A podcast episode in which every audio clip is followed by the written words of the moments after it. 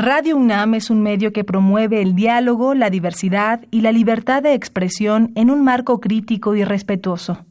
Los comentarios expresados a lo largo de su programación reflejan la opinión de quien los emite, mas no de la radiodifusora.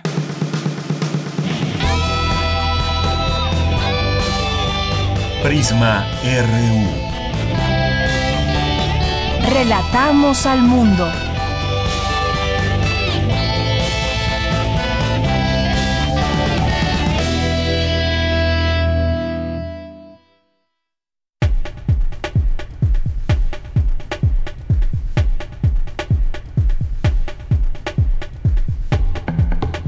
¿Qué tal? Muy buenas tardes. Gracias por estar con nosotros y acompañarnos aquí en Prisma RU de Radio UNAM en el 96.1 de FM, esta emisora universitaria.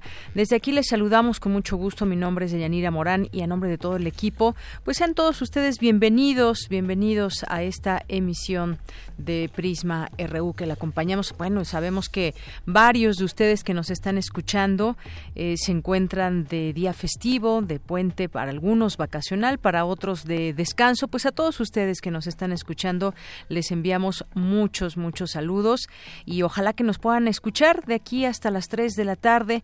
Estamos comenzando el programa y le tendremos información universitaria y varias cosas que comentarles.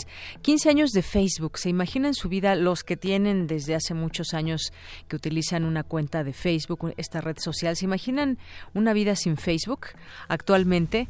Eh, que, pues bueno, esta red que permite estar en sintonía o por lo menos en comunicación con amigos, familiares o incluso gente que ni siquiera conocen y que ni siquiera han visto y que compartimos con ellos información. Yo creo que es un buen momento para reflexionar sobre esta sobre esta red social qué lugar ocupa en nuestras vidas, para qué la utilizamos, porque pues no todo no todo mundo la utiliza para lo mismo, no todo mundo la utiliza solamente para estar en contacto con la gente que conoce o desconoce, sino también esta red social desafortunadamente se ha utilizado eh, para gente que pues engancha a, a personas, a mujeres sobre todo, a niñas.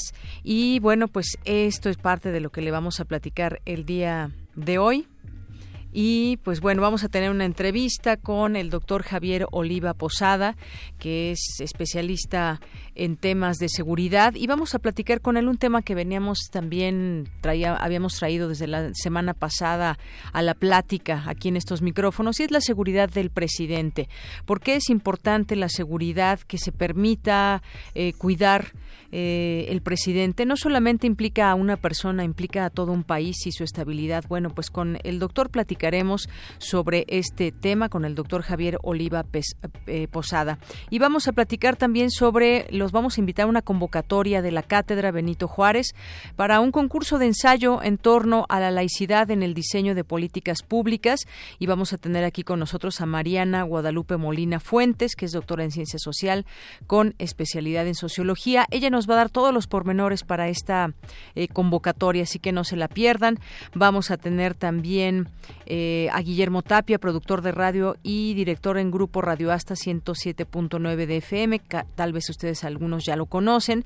Y vamos a hablar sobre un curso, nos va a invitar a un curso sobre prácticas de escucha, audición del entorno sonoro y bueno, pues nos va a invitar a salir a salidas de campo aquí en la ciudad, en lugares más tranquilos que la ciudad, para avivar la escucha activa y promover la educación de una sana audición de los lugares que habitamos. Así que no se lo pierdan, tendremos información nacional, internacional, cultura, cartografía RU con Otto Cázares y la sala Julián Carrillo con Montserrat Muñoz y vamos a tener también hoy, hoy y mañana en la UNAM con Daniel Olivares, así que pues quédese con nosotros en esta emisión de lunes 4 de febrero del año 2019. Desde aquí, relatamos al mundo.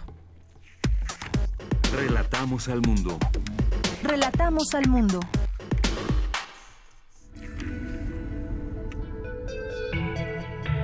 Y en este día lunes, el cáncer cervicouterino es el segundo más frecuente entre las mexicanas, solo superado por el de mama. Es causado por el virus del papiloma humano y en la última década ha disminuido la edad en la que las mujeres lo adquieren. Y sobre esto también platicaremos de lo que ha descubierto una profesora investigadora del Instituto Politécnico Nacional. Le contaremos, es referente a esto y cómo ha curado, ha curado del papiloma humano a muchas mujeres. Desarrolla universitario dispositivo de ahorro de gasolina para autos de combustión interna. Mi compañera Cindy Pérez Ramírez nos tendrá aquí los detalles. Cinco de los cursos en línea más populares en español en 2018 se desarrollaron en la UNAM. Accedieron alumnos de lugares tan lejanos como África. México, el quinto país con más usuarios de Facebook en el mundo. Académicos de la UNAM hablan de sus pros y contras. En unos minutos, Dulce García nos tendrá aquí los detalles. En los temas nacionales, al presentar el plan de implementación de Ley General sobre Desapariciones, el subsecretario de Derechos Humanos de la Secretaría de Gobernación, Alejandro Encinas, aseguró que México es una gran fosa clandestina.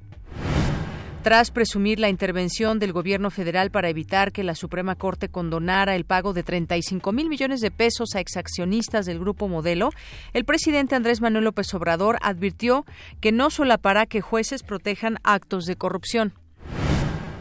José Manuel Mireles fue nombrado ayer dirigente nacional de las autodefensas y se le propuso como aspirante a dirigir la Guardia Nacional. El presidente municipal de, eh, de Astancinga, Veracruz, Antonio Ramírez Itegua, fue atacado a tiros esta mañana y se reporta herido de gravedad. En los temas internacionales, hoy destacamos el presidente de Venezuela, Nicolás Maduro, dijo hoy que envió una carta al Papa Francisco para pedirle su ayuda en un proceso de diálogo para resolver la crisis tras la autoproclamación del opositor Juan Guaidó como mandatario encargado.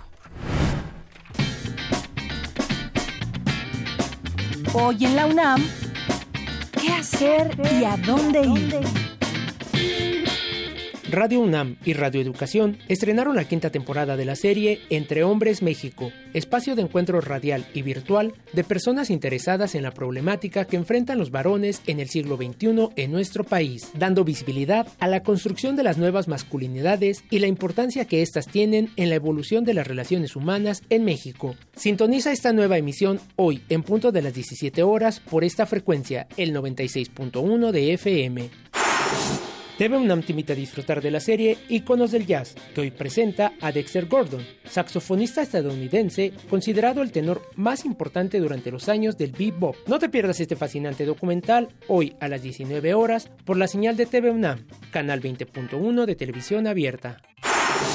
Si lo prefieres, puedes sintonizar Diametral, Periodismo de Coyuntura, espacio de reflexión bajo la conducción del periodista y politólogo Temoris Greco, quien analiza los temas trascendentales de nuestro país y el mundo, como los derechos humanos, la inseguridad, la libertad de expresión, entre otros. Sintoniza hoy, en punto de las 18.30 horas, la señal de TV UNAM por el canal 20.1 de televisión abierta.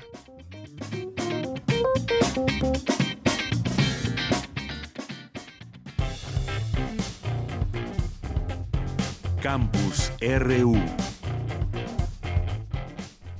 Bien, hoy en nuestro campus universitario le presentamos la siguiente información. Es de mi compañera Cindy Pérez Ramírez, desarrolla universitario dispositivo de ahorro de gasolina para autos de combustión interna. Cuéntanos, Cindy, adelante, muy buenas tardes. Deyanira, muy buenas tardes. Me da mucho gusto saludarte en este lunes. Héctor Eduardo Cid, egresado de la carrera de tecnología de esta casa de estudios e integrante del Centro de Geociencias con sede en Juriquilla, Querétaro, explicó que este dispositivo termoeléctrico para autos de combustión interna ahorra del 3 al 12% del consumo de gasolina. El universitario señaló que ya se aplican los termoeléctricos en automóviles, sobre todo en Alemania y Estados Unidos, pero es la primera vez en el mundo que se les da uso directo en el compresor, por lo que su desarrollo ya está en proceso de patente y además fundó también la empresa Energin para que una vez terminadas las pruebas de los prototipos se pueda comercializar su innovación. Vamos a escucharlo. Necesitamos trabajar sobre los automóviles de combustión interna.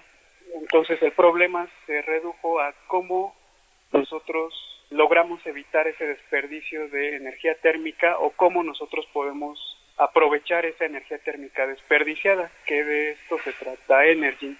Energin lo que hace es un dispositivo de estado sólido que capta esa energía térmica que desperdicia el motor y la convierte en energía eléctrica. El dispositivo termoeléctrico tiene un costo de alrededor de tres mil pesos. Un usuario promedio recupera la inversión en año y medio y a partir de ahí lo que se ahorre es ganancia directa para él. Por ejemplo, un taxista obtendría ese beneficio en tres meses y si gasta alrededor de doce mil pesos al mes en gasolina, podría ahorrar mil en ese lapso, eso sin contar la reducción directa de emisión de gases de efecto invernadero. El dispositivo tiene una vida útil de 10 años y en ese tiempo solo requeriría mantenimiento a los 5 años para el pequeño motor. Esta información que tenemos de Yanira. Muy buenas tardes. Gracias, Cindy. Muy buenas tardes. Vamos ahora a continuar con mi compañera Dulce García. México, el quinto país con más usuarios de Facebook en el mundo. Académicos de la UNAM hablan de sus pros y sus contras. Adelante, Dulce. Muy buenas tardes al auditorio de Prisma RU. Con más de 2.100 millones de usuarios en el mundo, Facebook cumple 15 años de existencia y México es el quinto país con más seguidores, con 85 millones. Esta red social, fundada el 4 de febrero de 2004 por Mark Zuckerberg, cambió la manera de comunicarnos. Ahora este proceso es más interactivo y se efectúa no solo de los medios masivos a muchos individuos, sino de individuos entre sí con otros grupos. Facebook atiende necesidades muy particulares del ser humano, como lo señaló Fabián Romo, director de Sistemas y Servicios Institucionales de la Dirección General de Cómputo y de Tecnologías de la Información y Comunicación de la UNAM. Hay más habitantes en Facebook que en China. Por sí mismo ya es una fuerza que incluso hablando cultural y políticamente tiene un impacto. Yo creo que lo importante es cómo Facebook confirma una vez más la imperiosa necesidad del ser humano de saber lo que pasa por la mente del otro. Sin lugar a dudas va a ser más imperativo que los gobiernos realmente se abran una discusión seria al respecto de la regulación de todos estos recursos en línea, particularmente las redes sociales. Ellos van a seguir creciendo todo lo que puedan mientras la regulación no exista, porque incluso aspectos tales ya tan mínimos como la privacidad o la protección de las garantías individuales, derecho de asociación, de expresión, etcétera, etcétera, hasta dónde pueden llegar. La calidad de esta información es de sus aspectos más criticables y es que no se verifica lo que se publica, como sucede con las noticias falsas también conocidas como fake news. El problema no es que cualquier irresponsable diga cualquier cosa, el problema es la gente que se lo cree. El efecto negativo que ha tenido es que la penetración de este tipo de tecnología y de recursos ha sido tan rápida de lo que idealmente hubiera sido en términos de la educación de la sociedad en su conjunto para el mejor uso de estas redes, particularmente en cuanto a la validez, la pertinencia, la revisión de los contenidos y realmente de las fuentes. Facebook para muchos es una bitácora de vida, también puede ser una herramienta para el cambio social, como ocurrió con la llamada primavera árabe, pero entre los aspectos negativos están su modelo de negocios, que consiste en vender información que los usuarios colocan en la red cada vez que dan un clic. Esos datos son analizados por inteligencia artificial con algoritmos que se van autoprogramando para encontrar patrones de consumo. Este es el reporte. Muy buenas tardes. Gracias, Dulce. Muy buenas tardes. Y bueno, pues sí, hoy cumple 15 años esta red social Facebook. Eh, hay que pues tomarla desde varios puntos eh, de vista. Uno de ellos es la publicidad, el negocio pues que genera esta red social y que ha llevado a que Mark Zuckerberg sea un hombre millonario. Bueno, esta compañía de Facebook recibió alrededor del 20% de todos los ingresos por publicidad generados en Internet. ¿Se imaginan? Bueno, pues de ahí que sea un hombre multimillonario. Bueno, Facebook es la mayor red social del mundo. Hay varias redes sociales, pero esta es la que más popularidad tiene, omnipresente en las interacciones personales online al día de hoy, ya sea por sí mismo por las aplicaciones de su propiedad. Tiene aplicaciones como Instagram o WhatsApp, nació hace 15 años como un experimento entre estudiantes de la Universidad de Harvard en Estados Unidos. Y bueno, pues esta información, como, como decía en la nota mi compañera Dulce García, al dar nosotros un clic dentro de esta página de Facebook, pues nos remite a estar siendo partícipes de cómo se mide eh, pues eh, todos nuestros gustos, nuestras preferencias, nuestros intereses, todo eso se va midiendo a través de pues a través de algoritmos y muchas otras cosas que utiliza Facebook. Bueno, esta red actualmente cuenta con 2.320 millones de usuarios activos mensuales en todo el mundo.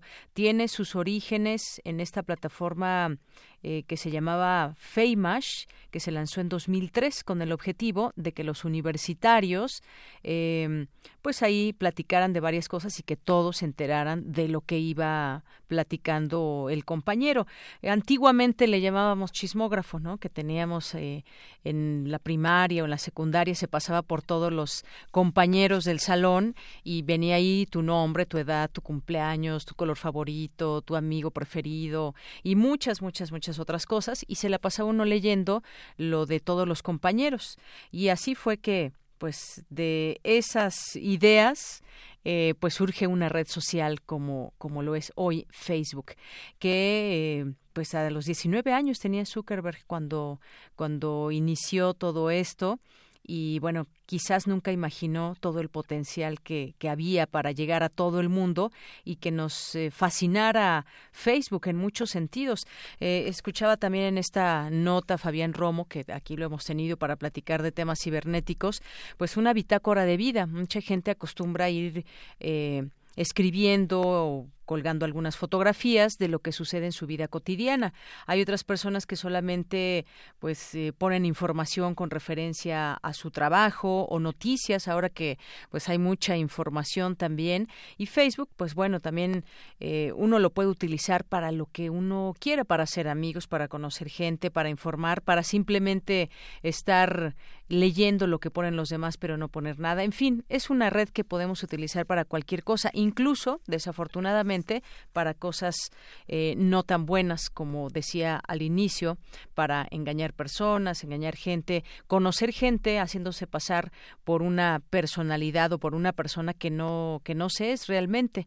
Y entonces bueno pueden venir también muchos problemas porque la, la información que posteamos ahí pues la la está viendo mucha más gente. Hay formas de que solamente la vean nuestros amigos de Facebook, pero también hay un perfil público que puede ser visto por cualquiera que entre, ponga nuestro nombre y podemos pueden acceder a toda nuestra información. Así que será bueno replantearse el, uso que le podemos dar a Facebook. Ustedes nos están escuchando, ¿cómo, cómo la usan? ¿Para qué la usan? ¿Tienen Facebook? Porque yo sé de también varias personas que no tienen, no tienen Facebook porque pues no les gusta. Por ejemplo, Daniel Otto Cázares tampoco tiene, tiene Facebook, ni lo van a abrir.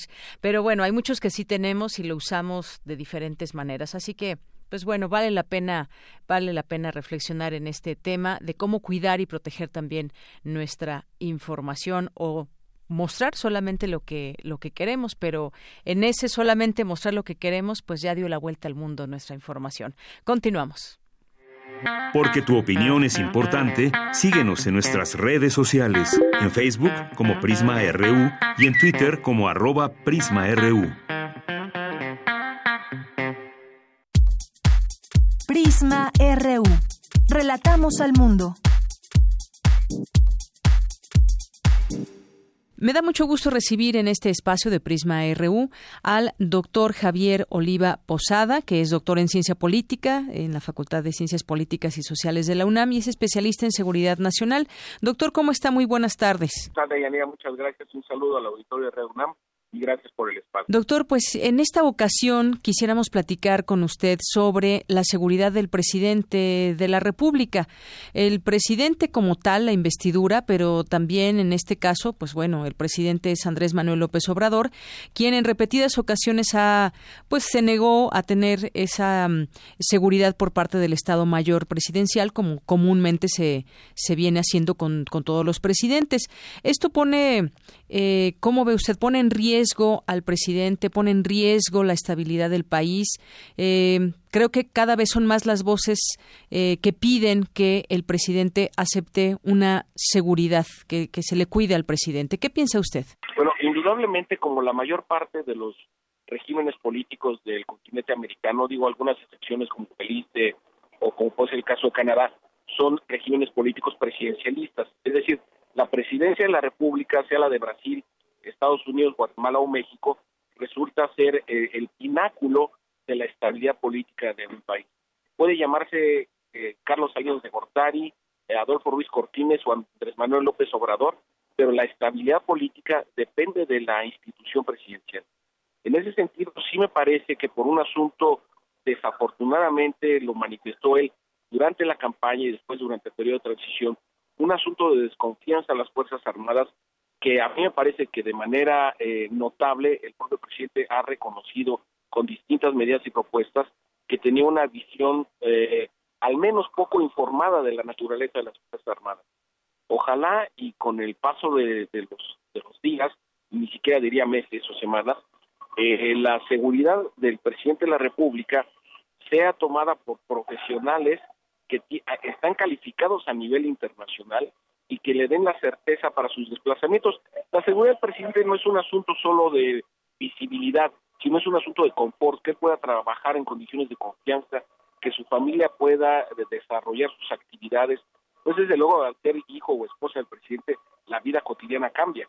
Entonces, en ese sentido, poder desarrollar las actividades sin tener eh, la posibilidad o el acecho de algún problema, pues sí me parece que es eh, fundamental que el presidente reconsidere su decisión respecto de su seguridad eh, personal. Así es, doctor. Y bueno, pues en este sentido hablamos de un asunto de seguridad nacional y es que acechan varias eh, cuestiones alrededor. Está el crimen organizado, que es el huachicoleo, el narcotráfico, eh, entre otros. Acechan incluso a veces desde los mismos círculos del poder. No quisiéramos ver eh, repetir la historia de Colosio o una situación por el estilo. ¿Hay algo que deba pues obligar al presidente me parece que no por eso está como está ahora sin esa protección necesaria. Ayer incluso pues perdió un avión que venía de Veracruz a la Ciudad de México y tuvo que estar estar en carretera. Esta información puede ser oro molido para grupos de adversarios. Todos los todos los jefes de gobierno por ejemplo en los regímenes parlamentarios como es Pedro Sánchez en el caso de, de, de España o Teresa May en el caso del Reino Unido todos los jefes de gobierno o jefes de Estado están permanentemente en acecho o bajo objetivo de organizaciones criminales o terroristas. Y sí me parece que el presidente de la República debe recapacitar junto con su entorno civil eh, respecto de las condiciones de confort y seguridad, insisto, en las que él se, se desempeña. Es decir, la pérdida de un, de un avión comercial, de regresarse por tierra de Veracruz, eh, sin las condiciones de seguridad apropiadas, ya no se trata solamente de un asunto de, y yo entiendo un poco la lógica de, de lo que era antes el candidato y de lo que es ahora el presidente, suponiendo que el Estado Mayor Presidencial implicara algún distanciamiento del contacto con la gente que él eh, tiene una propensión política notable. Pero hay tecnología, hay profesionales que pueden permitirle esa cercanía que a él, que él prefiere, pero hay profesionales de las Fuerzas Armadas en particular, de lo, que antes era el Estado Mayor Presidencial, que le pueden facilitar este contacto con la gente. Así es, doctor. Y además, bueno, pues se están afectando intereses y en ese sentido es que lo lógico sería que cuide más su seguridad y que además eh, también piense en el país, porque la estabilidad de un país también depende pues de esta vida democrática que se tiene y que pues si la gente lo llevó al poder, pues eh, requerimos también que se cuide esa, esa figura. Y bueno, pues también eh, con respecto al avión, que sabemos que ya pues es un avión presidencial que se había adquirido, que costó muchos miles de millones de pesos, no se utilizará, pero quizás sí una aeronave que sea pues para uso exclusivo del presidente y su gabinete, algo, digamos, lo, lo mínimo que podría tenerse como seguridad.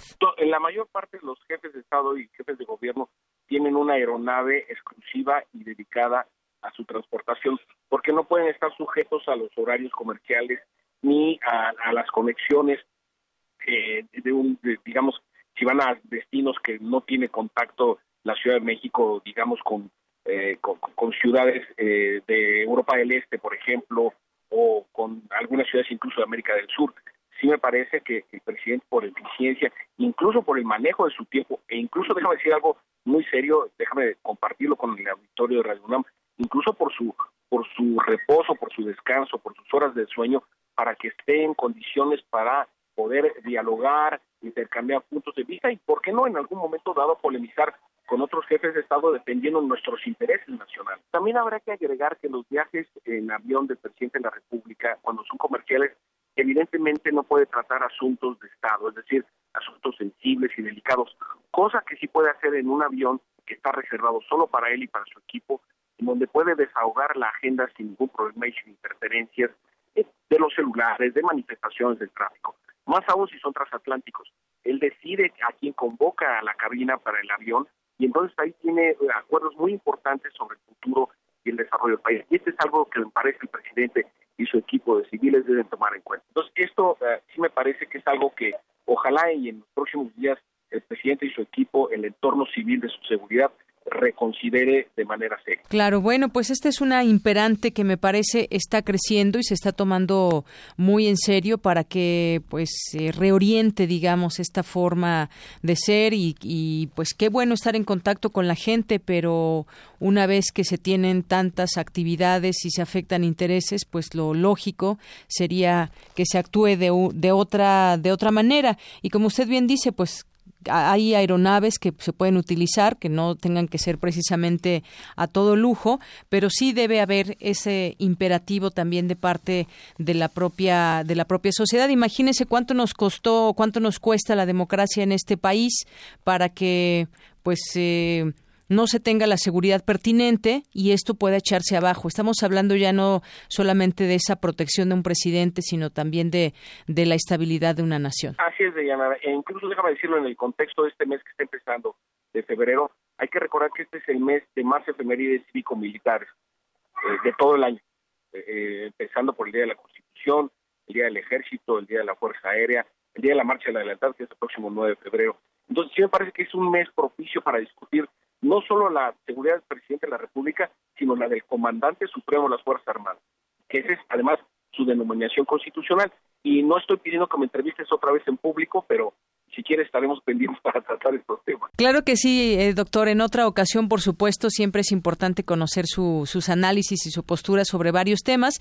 Pues por lo pronto le agradezco mucho estos minutos con Prisma RU de Radio UNAM. Eh, gracias a ti, me da mucho gusto compartir con la comunidad universitaria a través de tu muy escuchado programa de Prisma, Diana. Saludos eh, al equipo en cabina y un saludo especial para ti. Muchas gracias. Gracias, doctor. Hasta luego. Muy buenas tardes. Fue el doctor Javier Oliva Posada, doctor en Ciencia Política por la Facultad de Ciencias Políticas y Sociales de la UNAM y es especialista en seguridad nacional. Pues ahí queda esta, eh, esta exigencia ya, si se puede nombrar de esta manera, que el presidente Andrés Manuel López Obrador escuche a los gobernados, escuche a la gente que queremos estabilidad para este país, que queremos que la figura presidencial se cuide y que, pues bueno, no desdeñe, no desdeñe este, este llamado que se está haciendo cada vez con más eco en la población. Continuamos. Porque tu opinión es importante, síguenos en nuestras redes sociales, en Facebook como Prisma RU y en Twitter como arroba PrismaRU. Queremos escuchar tu voz. Nuestro teléfono en cabina es 55 36 43 39. Prisma RU. Relatamos al mundo. Bien, continuamos una de la tarde con 29 minutos. Hablemos ahora sí de la convocatoria de la Cátedra Benito Juárez para un concurso de ensayo en torno a la laicidad en el diseño de políticas públicas.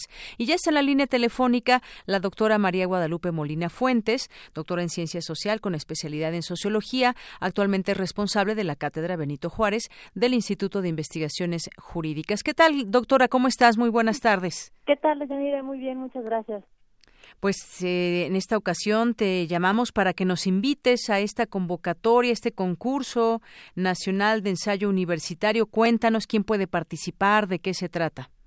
Claro que sí, y de entrada muchas gracias por el espacio.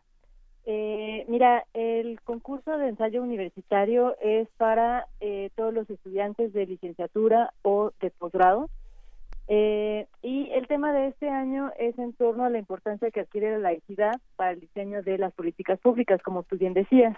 Eh, hay varios temas eh, sobre los que pueden escribir. Están, por ejemplo, la investigación científica, las políticas de salud, las políticas educativas, el sistema de partidos, eh, los derechos frente a la diversidad y también las tensiones que existen entre las creencias religiosas y el ejercicio de la ciudadanía.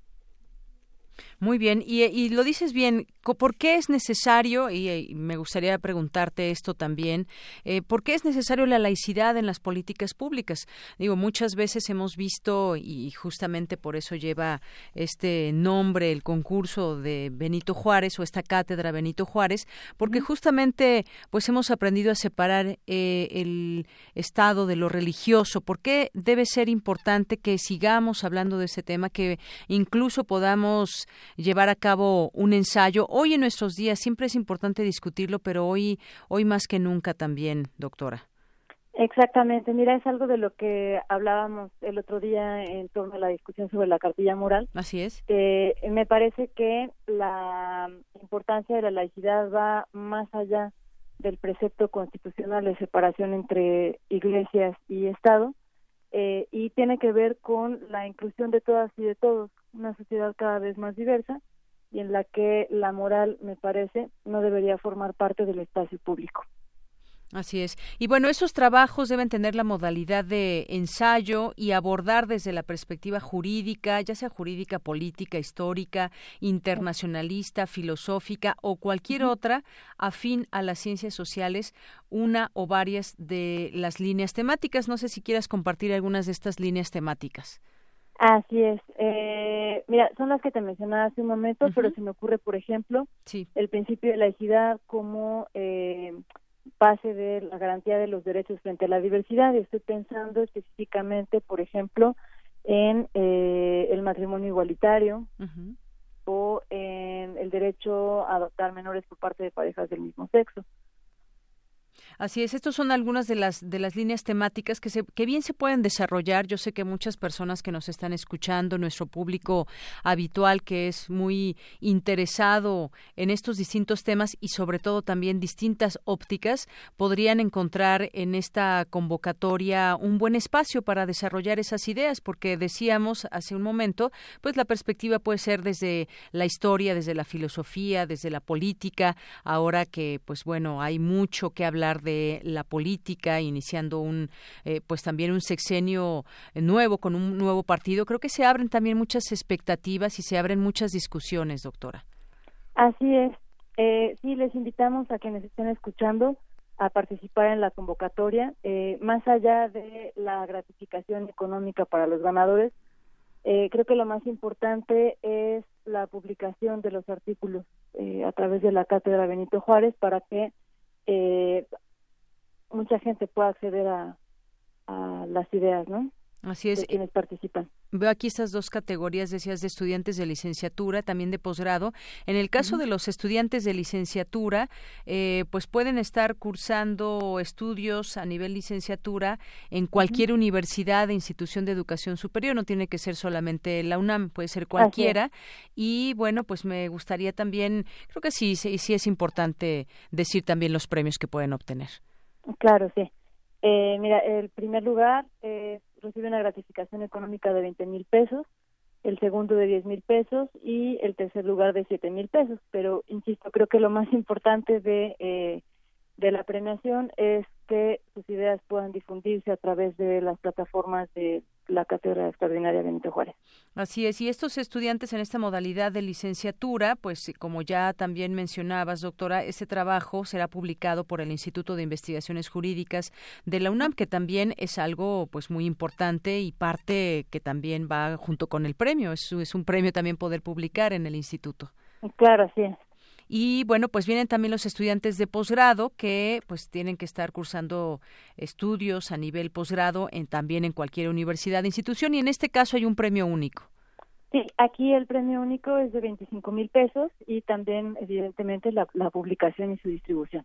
Así es. Y bueno, quienes quieran más detalles, por ejemplo, pues se debe incluir la bibliografía, la tipografía, el formato, ¿dónde pueden entrar para ver todos estos detalles? Eh, pueden verlo en cualquiera de nuestras redes sociales o en el sitio oficial de la cátedra, que es cátedra-laicidad.unam.mx. Muy bien. Eh, también hay que recordarlo, estos ensayos deberán ser individuales e inéditos, debe ser pues propiamente para esta convocatoria y bueno, pues obviamente también se pueden dar descalificaciones que con trabajos que no sean originales o que no incluyan referencias bibliográficas debidamente citadas y bueno, pues y que no estén comprometidos para su publicación en algún lugar ni haber obtenido algún premio en otros concursos. Así es. Eh, ¿Qué más? Bueno, los ensayos, ¿hasta cuándo se van a poder recibir estos ensayos, doctora? Se pueden recibir hasta el primero de marzo de este año. Muy bien. Y bueno, pues ya después de esa fecha ninguno podrá ser aceptado. Así es. Bien, bueno, pues entren a esa página que nos dice la doctora para que vean ahí todos los detalles que deben contener sus trabajos. Y bueno, pues por lo pronto hacemos desde aquí esta invitación. Vamos también ahí a poner en nuestras redes sociales esta convocatoria. ¿Algo más que quieras agregar, doctora? No, nada más. Eh, una vez más agradecerles por el espacio y pues invitarles a todas y todos a que accedan a la página cátedra-laicidad.unam.mx eh, no solo para revisar la convocatoria, sino además para revisar los, los materiales y los contenidos que produce la cátedra, los eventos eh, próximos, quiénes somos los integrantes del equipo, etcétera. Muy bien. Bueno, pues le agradezco, te agradezco mucho, doctora, esta información y esta invitación que nos haces en este día. Muchas gracias a ustedes. Hasta luego, muy buenas tardes. Bueno, pues tienen todavía casi un mes para que puedan desarrollar en dado caso su ensayo, que quizás por ahí algunos ya tengan idea de lo que pueden escribir con respecto a este tema, enfocado desde su propia óptica, que se valen todas estas que ya mencionábamos, y que bueno, pues será eh, interesante conocer todos estos, eh, estos trabajos y sobre todo pues lo del que será publicado. Ojalá que aquí podamos platicar en su momento con el ganador, que nos platique acerca de su ensayo que tendremos oportunidad de leerlo ahí desde el instituto. Así que pues todos los detalles en la página que acabamos de, dar y pues eh, ahí vienen todos los formatos y todo tal cual lo deben de entregar. Concurso Nacional de Ensayo Universitario Benito Juárez, laicidad en el diseño de políticas públicas. Continuamos. Tu opinión es muy importante. Escríbenos al correo electrónico prisma.radiounam@gmail.com.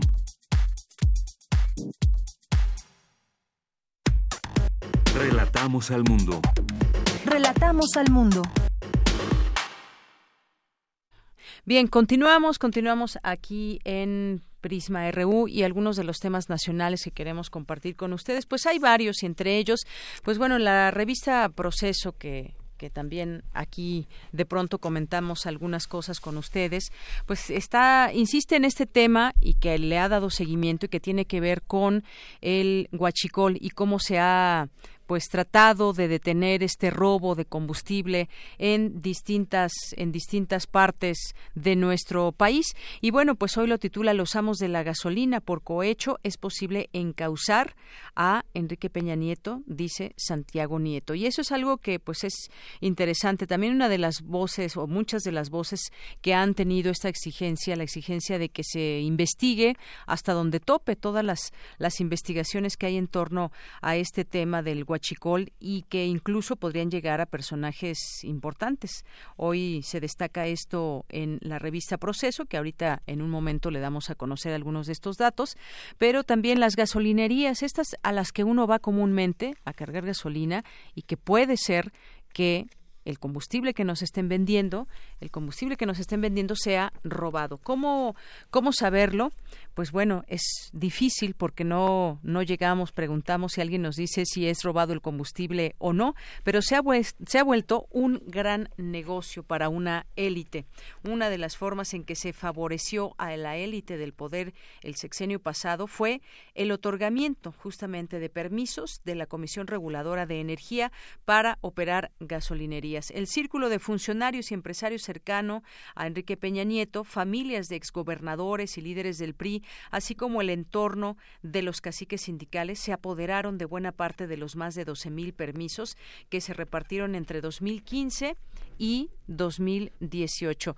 Cuando leemos este tipo de información, pues bueno, nos, nos queda mucho a esta pregunta desde dónde se permitió y pues lo que vemos es que se permitió desde los más altos niveles de los funcionarios que podrían tener alguna incidencia. ¿Qué hubiera pasado si hubiera sucedido todo lo contrario? Si desde el gobernador, alcaldes, autoridades se hubieran todos puesto de acuerdo para acabar con el huachicol, con el robo de combustible, ¿cómo estaría Pemex hoy en día?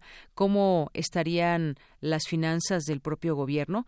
Creo que vale la pena imaginarse un poco cómo sería esa vida sin corrupción o sin robo de combustible, de muchas cosas, pero ahora estamos hablando de este robo de combustible.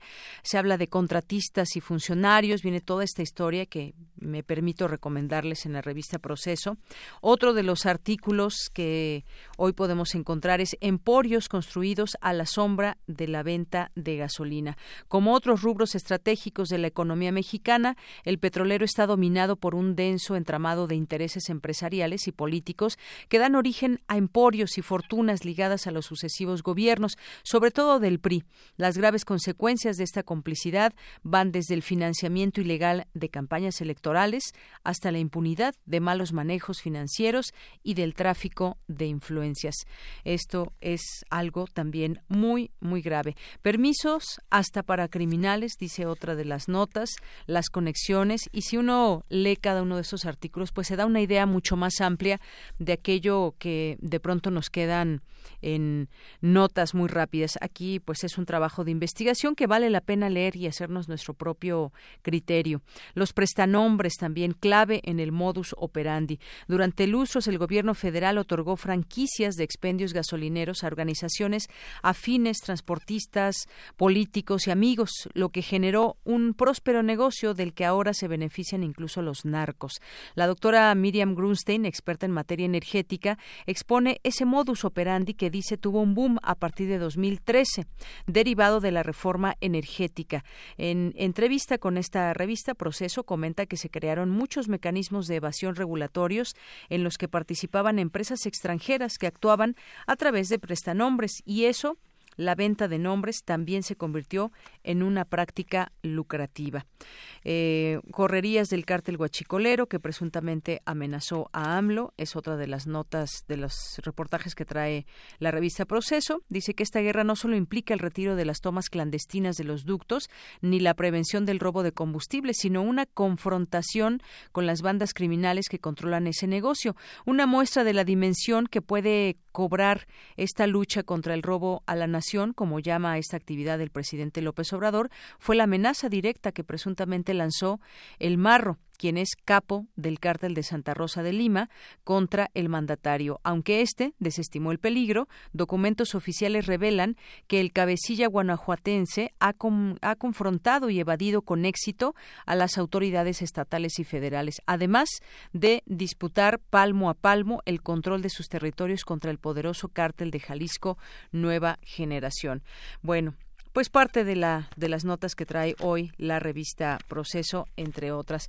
Y bueno, pues hoy por la mañana qué sucedió en la conferencia matutina del presidente Andrés Manuel López Obrador, bueno, pues acompañado de eh, Olga Sánchez Cordero, secretaria de Gobernación y Alejandro Encinas, subsecretario de Derechos Humanos de la CEGOV, presentó el programa para atender desapariciones forzadas y plan de búsqueda de personas desaparecidas. Bueno, pues algo que es una cuenta pendiente que queda ahora heredada para este actual gobierno, este plan para búsqueda de personas desaparecidas y anunció que este año se van a ejercer 400 millones de pesos para enfrentar la desaparición forzada en el país.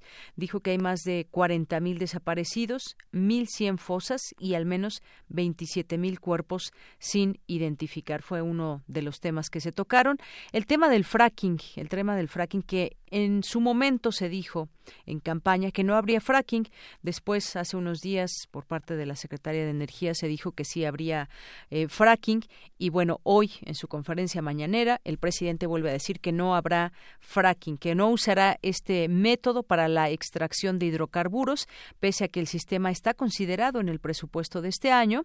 Dijo que no va a haber esta eh, pues esta forma de sacar hidrocarburos que ya habíamos hablado aquí en este espacio muchas veces de lo que implica cuánto uso de agua mucha agua y que incluso pues puede afectar algunas, algunas de las zonas donde se pretendía el fracking dentro de la reforma energética que planteó en su momento el expresidente Enrique Peña Nieto. Dice que ese es el compromiso, dice López Obrador, a lo mejor por la inercia se estableció el uso de esa tecnología, pero no se va a usar, ese es un compromiso, somos ambientalistas de verdad auténticos, es lo que dijo por la mañana en su conferencia matutina.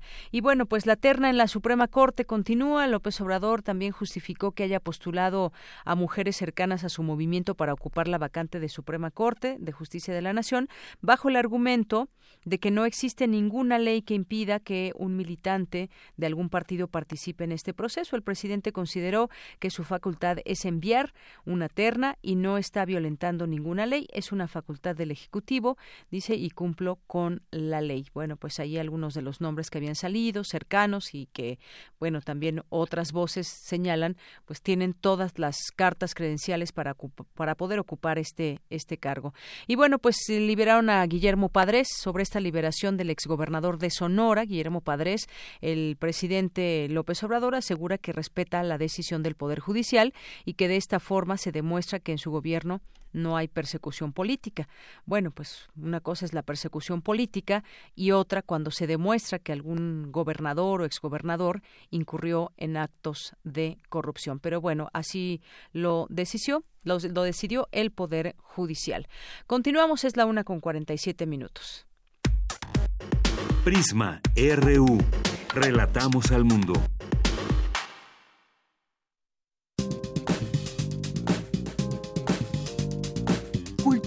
RU. ¿Qué tal, Deyanira, amigos de Prisma RU? Muchísimas gracias por escucharnos a través de esta frecuencia de Radio UNAM. Les cuento que esta tarde me encuentro con María Sandoval, Camilo Beristain y también Héctor Cruz, actriz, músico y diseño multimedia de Loop, una puesta en escena que se estrena el próximo 8 de febrero. Me gustaría que iniciáramos conversando, platicando de qué va la obra, pero también qué significa Loop. Héctor Cruz, cuéntanos, por favor. Ok, bueno, pues um, Loop es un anglicismo que significa circuito o repetición. Y entonces Loop ha sido un modelo, un modelo de creación que ha desarrollado Vivian Cruz, que es la directora, en donde nos mete, digo nos meto porque es a todos, a los intérpretes, actores, bailarines y a todo el elenco, en un proceso de creación intenso donde tenemos que apostar, digamos, nuestros propios intereses. Y se llama loop también porque en este mm, proceso uno va creando em, eh, secuencias, estímulos que tienen que tener una reacción, reacción, y esto se va a tener que ir repitiendo.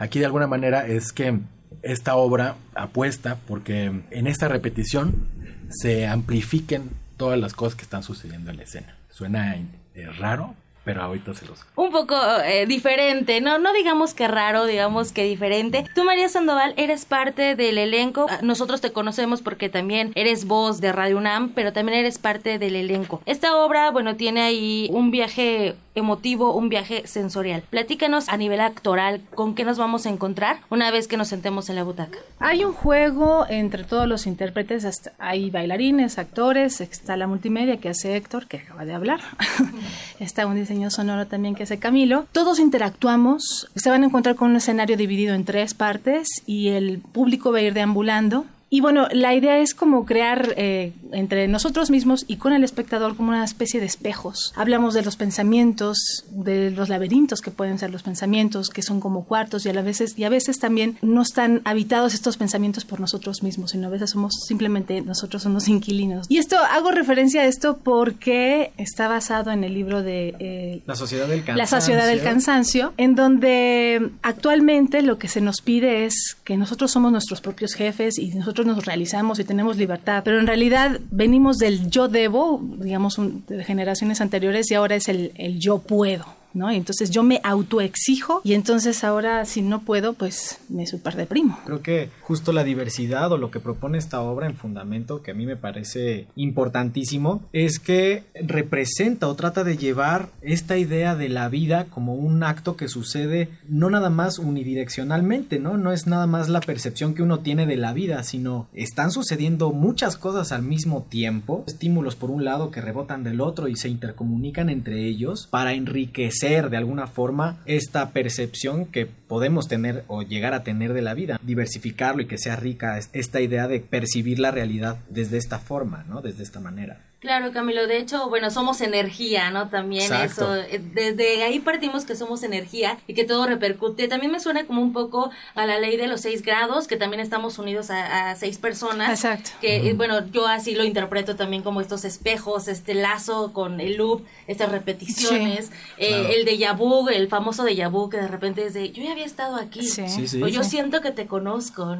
a lo mejor nos ha pasado a muchos esta conexión con otras personas. Sí, o sea, abordamos la coexistencia, el, espectáculo es coexiste. Al mismo tiempo que van a ver los tres escenarios, van a estar sucediendo cosas en los tres escenarios al mismo tiempo. El espectador no se tiene que poner ansioso porque va a ver todo y al final él va a tener su propia lectura porque le va a tocar ver cosas en diferente orden, ¿no? Espacio-tiempo. Y, es un, espacio-tiempo. Y, es un espacio completamente, es una experiencia inmersiva. Entonces, donde todo coexiste y donde cada elemento y cada estímulo de cada uno de estos tres espacios eh, el estímulo de un lado reacciona en el otro y entonces unos bailarines toman esa sonoridad y la convierten en un impulso. Todo esto se llama loop porque se repite tres veces.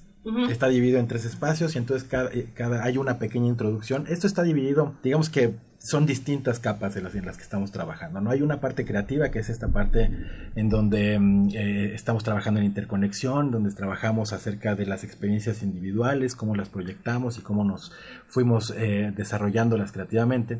Pero por el otro lado también es un, es un espectáculo que está también diseñado para tratar de rescatar público para la danza, para las artes escénicas. Entonces, en esta estructura la dividimos en tres. Un pequeño preámbulo, una pequeña charla introductoria, que es ahí donde tratamos como de acortar brechas entre el público y la experiencia escénica. Normalmente tenemos estas cosas de, bueno, el que entendió, entendió, y a ver cómo le hace, este, yo, yo no tengo esos conocimientos. No, aquí es un poquito mucho más, este, tratamos de, de, de, acortarlo y crear puentes, y entonces eh, dar herramientas conceptuales, ¿no? Y esto funciona de esta manera, nosotros partimos de aquí, vamos para allá.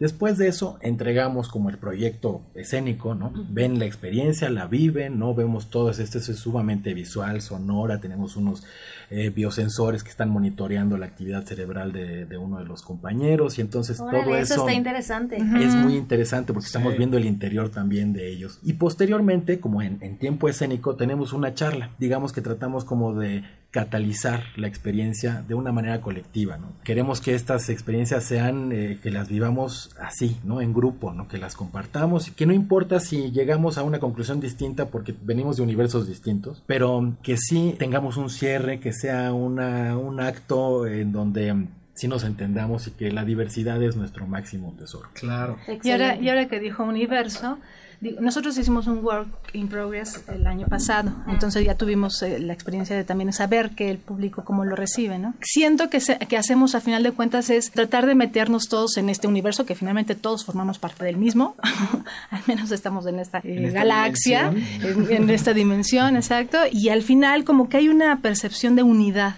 La gente tiene la percepción como que vio un universo y, y, estuvo en uno solo, pero lo compartimos todos, ¿no? Los, los, intérpretes y los espectadores. Totalmente de acuerdo contigo, María. Y como, como comentaba también Héctor, creo que eh, que la gente se atreva, porque también es de atreverte, a ir a un teatro inmersivo, porque no solamente como público eres testigo, sino también eres un cómplice, ¿no? Te conviertes en una especie de cómplice, el trabajo en progreso, que la gente te retroalimenta, creo que también es importante para todos ustedes. En el escenario comúnmente vemos actrices, actores pero detrás de ese escenario, bueno, hay gente trabajando y también me gustaría que Camilo nos dijera cómo es esta creación de música para el teatro, específicamente para Lu.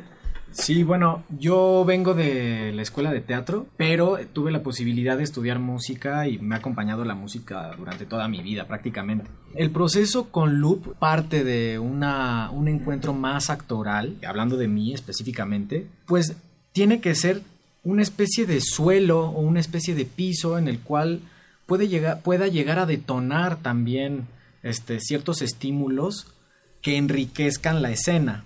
Eh, tanto física como emotivamente.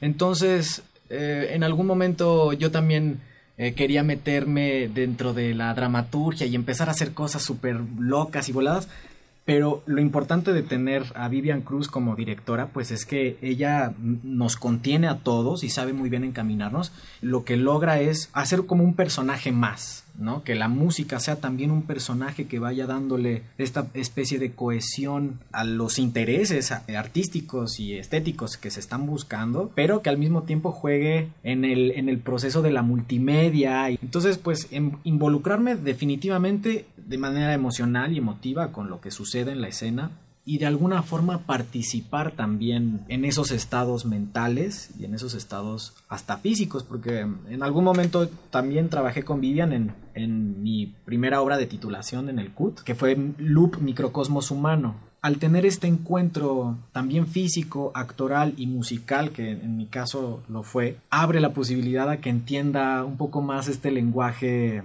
que se busca en la obra, ¿no?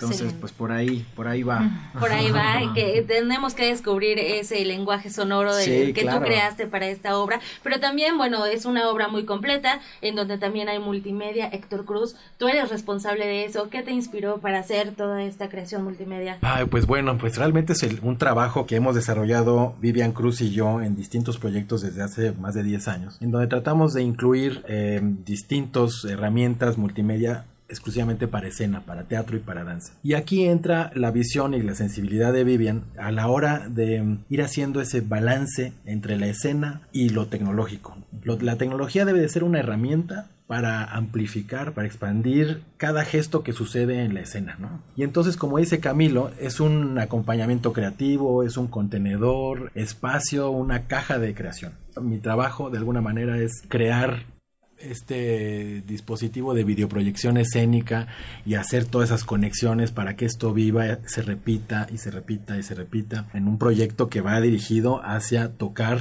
las fibras más hondas de nuestro público, ¿no? María, ¿A quién le recomendarías esta obra? Mira, yo creo que es una obra que, digo, está puesta de 15 años en adelante, de hecho, ¿no? Y va para todos los públicos de ahí. De pronto yo quería también llevar a gente de 8 años, 7 años, que capaz que yo creo que podría funcionar, pero está planeada para que sea como para un público de jóvenes. Como toca estas diferentes fibras que a todos nos incumben, a todos nos han sucedido tener sueños, tener, cuestionarse, es como un poco existencial, digamos, la obra en, en un sentido, pero con cierta sensibilidad puedes captar y estar inmerso en esta atmósfera y en este espacio que te haga cuestionarte qué estamos haciendo en este universo, todos juntos, a pesar de que tenemos esta sociedad, como decía en un principio, en donde hay que ser individual y hay que pensar uno mismo y hay que triunfar uno mismo y ser exitoso uno mismo, porque uno es el responsable de todo lo que le pasa. Pues yo estoy de acuerdo, pero al mismo tiempo estamos en un universo que en donde compartimos con todos. Con gente que igual le puede interesar el teatro como la danza, como la música, como el teatro de búsqueda, porque a mí me parece que esto Ah, bueno, sí, en ese sentido sí. Estoy hablando como del humano, ¿no? Pero sí, sí, hay bailarines, hay, vemos actores dentro interactuando, entonces es un lenguaje que acaba con esas fronteras, ¿no? Entre que si es puro teatro clásico o si es danza contemporánea o release. O hace, una fusión que creo que también te lleva a una catarsis que solamente te permite el teatro inmersivo, ¿no? Que Y que expande, ¿no? Que expande también al, eh, los intereses del público Exacto. en general, ¿no? Exacto. de verdad, gente. Y también hay que aprovechar un poco el lugar en donde estamos, que es la titería. Claro. Eh, que ahí viene una cosa bien padre que tienes chiquitos y que no puedes, tienen una ludoteca donde se pueden estar, es completamente seguro. Van a cuidar a mis hijos. Van a cuidar, sí, exacto. Ese es, parte de los de, de, ciertos, eh, la plusvalía que tiene el espacio, ¿no? Excelente. Eh, está bien ubicado, bueno, Coyoacán, en la parte sur de la ciudad, pero... En Vicente Guerrero número 7. Exacto. Excelente, muy bien, pues para la gente que se atreva a explorar y a explotar también parte de su ser, bueno, pues les recomendamos esta obra con la dramaturgia de Vivian Cruz, con actuaciones, entre otras personas también de María Sandoval, con el diseño sonoro de Camilo Bernstein y también con el trabajo multimedia de Héctor Cruz, que nos acompañaron esta tarde en este espacio. Muchísimas gracias por visitarnos. el estreno es el próximo 8 de febrero. Es importante nada más decir que vamos a estar a partir del 8 de febrero hasta el 24 de marzo, viernes, sábados y domingos, todos los días a las 5 de la tarde. A un superprecio de 200, pesos. Hay descuento para INAPA.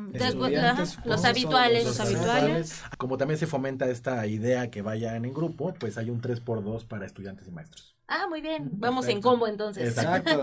Excelente, María. Mil gracias. Héctor, muchas, gracias, por acompañarnos. Gracias.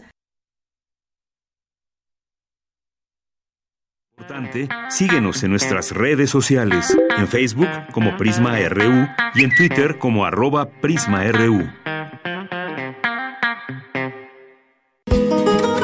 Dos raíces muy distintas, unificadas por el lenguaje. La historia de dos naciones que han pasado por la rivalidad y la unión a lo largo de cinco siglos.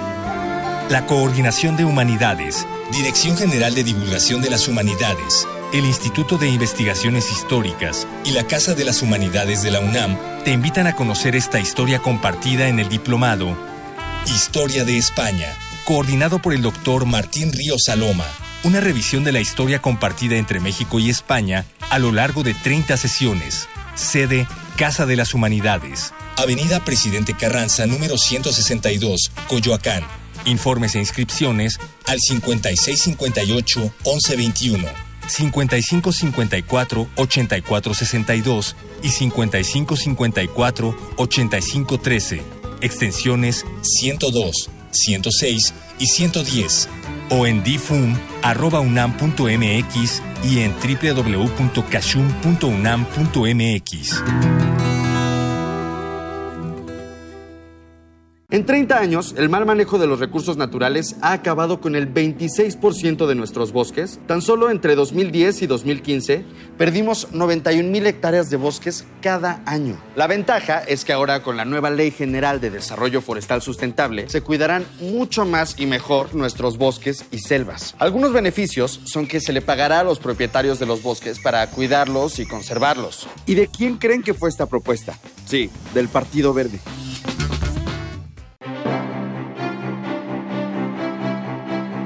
Museo de Arte Moderno abre sus puertas a la exposición Adictos a Remedios Varo, Nuevo Legado 2018, conformada por 250 dibujos, cerca de 30 carpetas, 225 libros y unos 220 objetos personales seleccionados de su archivo. Además, 311 libros que tratan sobre su obra. Adictos a Remedios Varo, Nuevo Legado 2018, se puede visitar en el Museo de Arte Moderno Chapultepec, Ciudad de México.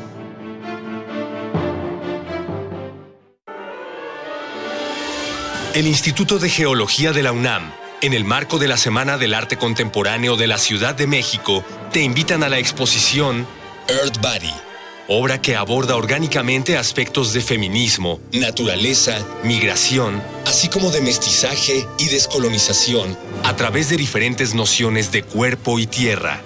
Una curaduría de Jonathan Habib Enquist y Gabriel Mestre Arrioja. Desde el 5 de febrero hasta el 7 de abril, Museo de Geología de la UNAM, Jaime Torres Bodet, 176, Santa María la Ribera.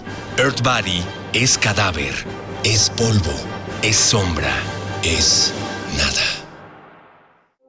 Queremos escuchar tu voz. Nuestro teléfono en cabina es 55 36 43 39.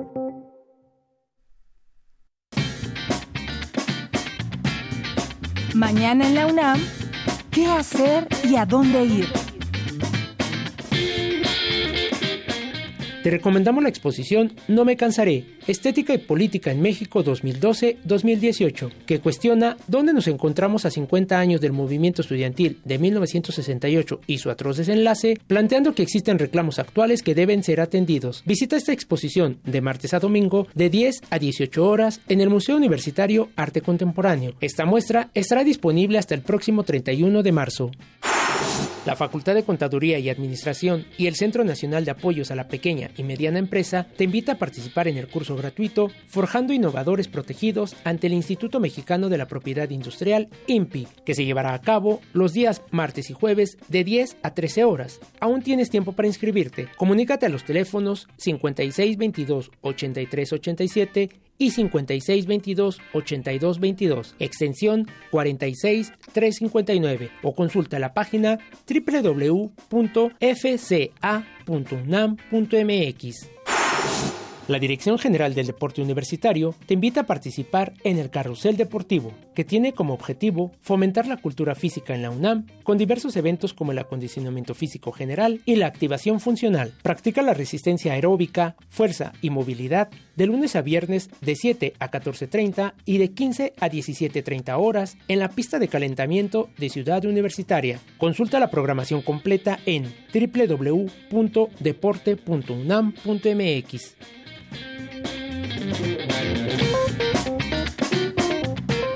Bien, continuamos dos de la tarde con cinco minutos. Gracias por estar con nosotros, acompañándonos a través del 96.1 de FM y a través de www.radio.unam.mx. Bueno, queremos mandar saludos aquí a las personas que se hacen presentes a través de nuestras redes sociales. Aquí en arroba Prisma RU, Silvia Vargas eh, nos escribe también eh, por aquí Alberto Díaz, Adi Palomino. Muchas gracias. JL Jos. Eh, nos escribe Alberto Díaz, El Sarco, Ángel Cruz, Muchas gracias, José Luis León, que nos dice festejando de manera anticipada a nuestra pobre y requete reformada Constitución y aprovechando para escuchar con la mayor atención a Prisma RU. Gracias, José Luis León. Pues sí, justamente este es el día festivo por la Constitución mexicana. Más 52 Efren nos dice es increíble que con los datos de los usuarios, eh, Mark Zuckerberg se haya hecho millonario, comparte los datos con las grandes empresas y con los sistemas de inteligencia estadounidense. Es un sistema de espionaje junto con WhatsApp y Google. Saludos. Muchas gracias, más 52 Efren. Eh, y sería bueno replantearnos o preguntarnos, ¿ya tampoco nos da miedo el espionaje? Eh, o a quién sí le puede dar miedo, quién se dedica a ciertas actividades, porque sabemos que esto del espionaje, pues eh, muchas veces ha mm, llevado a que se persigan a terroristas, pero la mayoría de la gente en este mundo no son terroristas y aún así somos espiados. Habrá que eh, reflexionar y replantearnos bien lo que está sucediendo a nuestro alrededor, porque también quedar muchas veces fuera de las redes sociales, pues implica también que nos quedemos fuera de muchas cosas, por lo menos de esas redes informativas que se tienen actualmente hoy en día entre la sociedad, entre la comunidad. Eh, también nos escribe por aquí.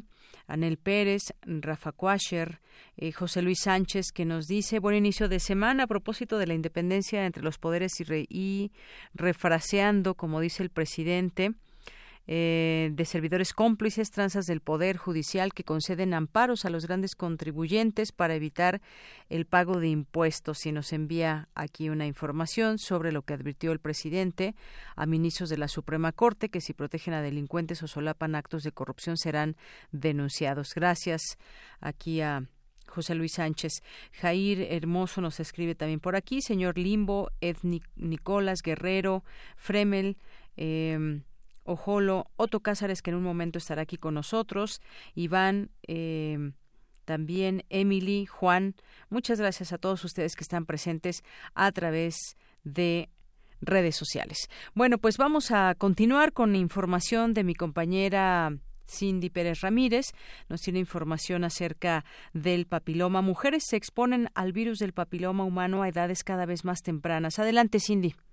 Así es, Deyanira, el cáncer cervicouterino es el segundo más frecuente entre las mexicanas, solo superado por el de mama. Es causado por el virus del papiloma humano y en la última década ha disminuido la edad en la que las mujeres lo adquieren. Leticia Rocha Zabaleta del Instituto de Investigaciones Biomédicas de la UNAM señaló que en México el año pasado se registraron 32.439 decesos por cáncer cervicouterino, lo que equivale a 89 al día. A pesar de la cantidad de información disponible, niños y jóvenes no saben cómo manejarla. Se piensa que el cáncer es una enfermedad de la tercera edad y en realidad muchas mujeres lo desarrollan en la cuarta o quinta década de vida, cuando son económicamente activas, madres y o jefas de familia. Vamos a escuchar lo que dice la investigadora Leticia Rocha Zabaleta. Aunque parece ser que el problema del cáncer cervicouterino ha llegado a una etapa de estabilización, por lo menos en nuestro país, un elemento importante que ha cambiado en los últimos 10 años es la edad de exposición al virus del papiloma humano. En las clínicas donde se hace la detección temprana se ha observado una reducción significativa en el intervalo de edades en las que se detecta el virus. Hoy en día, las infecciones por virus de papiloma humano se pueden encontrar incluso en niñas de 12 años, cuando hace 10 años la edad promedio era 19 años. La especialista en inmunoterapia señaló que este es uno de los pocos tipos de cáncer prevenibles por dos vías, la vacunación y estudios moleculares para la detección del virus, así como el Papa Nicolau o colposcopías para detectar lesiones premalignas. En la actualidad se cuenta con tres tipos de vacunas que protegen contra dos, cuatro o nueve tipos virales del VPH. El requisito para ser inoculada es que al momento de recibir la dosis no esté infectada por el virus. El requisito para poder ser un candidato a ser vacunado es que en el momento de recibir la vacuna usted no esté infectada por el virus. No importa la edad que tenga. Mientras en el momento de recibir la vacuna no haya una infección clínicamente activa, se puede vacunar. La protección se puede desarrollar eficazmente en niñas que nunca han tenido una relación sexual, pero también en mujeres que tienen una vida sexual activa incluso mujeres mayores de 40 años, pero que en el momento de ser vacunadas no tienen una infección. Los anticuerpos que se generan pueden proteger entonces incluso a varones. Deyanira, esta es la información que tenemos. Muy buenas tardes. Gracias, Cindy. Muy buenas tardes. Y aunado a estos datos, ya que escuchábamos sobre pues las edades en las que las eh, incluso niñas pueden desafortunadamente contraer el virus del papiloma, bueno, también hay una una noticia que pues bueno, ha impactado, es una buena noticia porque un equipo del Instituto Politécnico Nacional elimina el virus del papiloma humano. Mucho se ha dicho de que si se elimina o no, o simplemente se puede ser portador aunque no se desarrolle este virus ni, eh, ni se desarrolle para tener la enfermedad. Bueno, pues esta es una buena noticia. Eva Ramón Gallegos, investigadora del Politécnico, logró con la colaboración de otros especialistas erradicar el virus del papiloma al 100% en 29 pacientes de la Ciudad de México que padecían esa enfermedad. Este avance científico fue logrado a través de la fototerapia dinámica. Es una técnica no invasiva que puede ser un método eficaz para prevenir la neoplasia, la cual constituye la segunda causa de muerte entre mujeres mexicanas. Esta científica de la Escuela Nacional de Ciencias Biológicas explicó que ha estudiado el efecto de la fotodinámica por 20 años y previamente había tratado a 420 pacientes en Oaxaca y Veracruz Cruz con esa técnica y recientemente a 29 mujeres aquí en la capital. Eh, la doctora ha conseguido otros logros junto con varios investigadores, eh, quienes obtuvieron el doctorado en este proyecto y bueno, pues habremos de invitarla en algún momento para que nos hable de este tema mucho más a detalle. Ella habló que esa terapia consiste en aplicar en el cuello del útero un fármaco llamado ácido delta aminolevulínico que después de cuatro horas se transforma en protoporfirina, eh, que es una sustancia química fluorescente que se acumula en las células dañadas, lo cual permite eliminarlas con un rayo láser especial al estar impregnadas con esta. Bueno, pues esta es una buena noticia y invitaremos aquí a la doctora para que nos hable de este tema. Es un tratamiento que al parecer es un tratamiento innovador y que podría evitarle a muchas mujeres el desarrollo de esta enfermedad. Bueno, pues vamos a continuar ahora con Dulce García. Cinco de los cursos en línea más populares en español en 2018 se desarrollaron en la UNAM. Accedieron alumnos de lugares tan lejanos como África. Adelante, Dulce.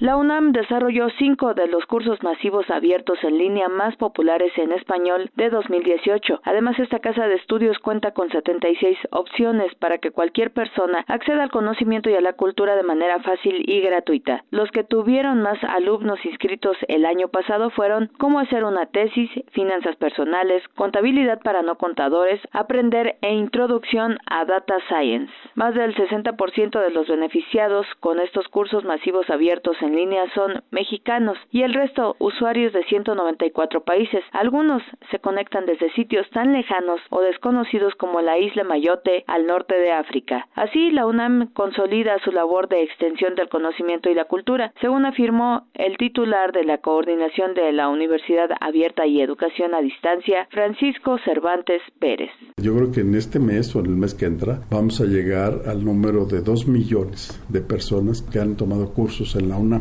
y de personas diferentes, el año pasado rebasamos el millón de personas diferentes. Porque hay personas que han tomado más de un curso, pero personas diferentes que han tomado un curso de la UNAM, el año pasado rebasamos el millón de, de personas diferentes. Pero además el impacto de los cursos de la UNAM en donde se defiende otro aspecto importante que es la lengua. O sea, los cursos de la UNAM prácticamente todos son en español, salvo una especialidad que, que es en inglés, que es sistemas y bases de datos, el resto son en español.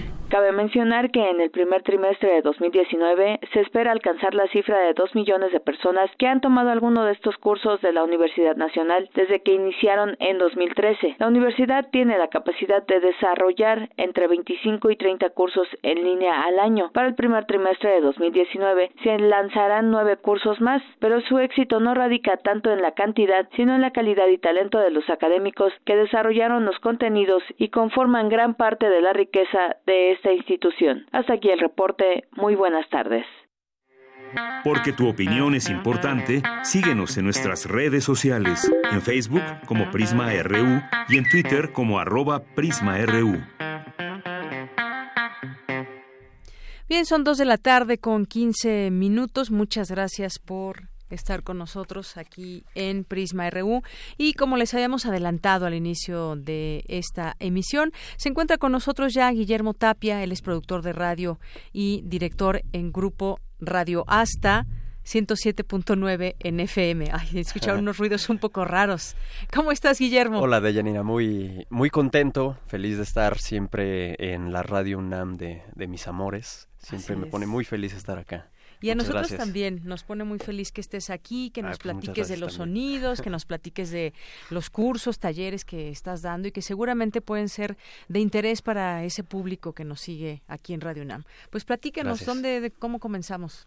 Bueno, eh, estamos dando ahorita unos talleres que más como talleres son, yo lo llamo pretextos, pretextos para salir a, a escuchar los ecosistemas sonoros naturales que aún se manifiestan y viven alrededor de la Ciudad de México, ¿no? En la periferia. Eh, estos talleres se desprendieron de una serie radiofónica que se llama Desde el corazón del paisaje, que producimos para Radio IPN, ¿no? La emisora universitaria hermana, eh, que se transmite todos los sábados y domingos y consistía en que nos íbamos a a intemperies, a locaciones en intemperies, bosques, lagos, cerros. Por ahí alcanzamos a hacer unas grabaciones en, en el mar, en, en Ensenada, Baja California. Y desde ese punto sonoro natural programábamos, programamos música electroacústica eh, contemporánea. Y bueno, a raíz de esta serie radiofónica conocimos varias locaciones eh, bien bonitas sonoramente que queremos que también el público pueda, pueda disfrutar y lo fusionamos entonces con conocimientos de ingeniería de sonido, ¿no? Por ejemplo, el sábado pasado iniciamos ya el taller de prácticas de escucha. La primera locación a la que fuimos fue el bosque de Tlalpan. En la parte baja del bosque eh, nos sentamos en una cabañita a hablar sobre fundamentos del sonido para que tuviéramos noción de qué es una frecuencia, de qué tipos de frecuencias percibe el tímpano humano y saber que en, en esta atmósfera, bajo la atmósfera en la que respiramos, no solamente hay frecuencias audibles, ¿no? También hay frecuencias visibles y hay frecuencias que no vemos ni escuchamos, pero que todo el tiempo estamos eh, abrazados o rodeados por ellas, ¿no? Entonces, una vez sabiendo estos fundamentos de sonido, nos vamos a, tres spots diferentes del bosque de Tlalpan, dentro de sus 64, 65 hectáreas que, que, son, me parece. Y hacemos ejercicios de meditación de escucha para aprender a dividir lo que escuchamos en planos sonoros. Eh, es algo que ya hemos visto en los, en los talleres de producción que, que se han dado, incluso también aquí en, en Radio UNAM. Eh, para avivar la, la, la escucha, ¿no? me, me, interesa mucho, bueno, no, nos interesa mucho que eh, las personas que van aprendan a enfocar la escucha en un en el plano que ellos decidan, ¿no? Por ejemplo, hubo tuvimos una compañera, Paulina, nos decía, es que yo no dejo de escuchar la bomba de agua que está aquí muy cerca, ¿no? Y bueno, con el paso del, del ejercicio de meditación auditiva se olvidó completamente de esa frecuencia que origina la, la, bomba de agua.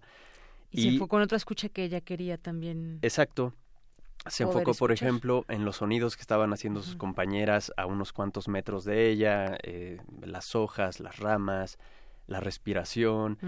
eh, entonces, ese es como el objetivo, ¿no? Y después escuchar y grabar los sonidos que viven en el ecosistema eh, sonoro, que son los que conforman un paisaje sonoro, ¿no?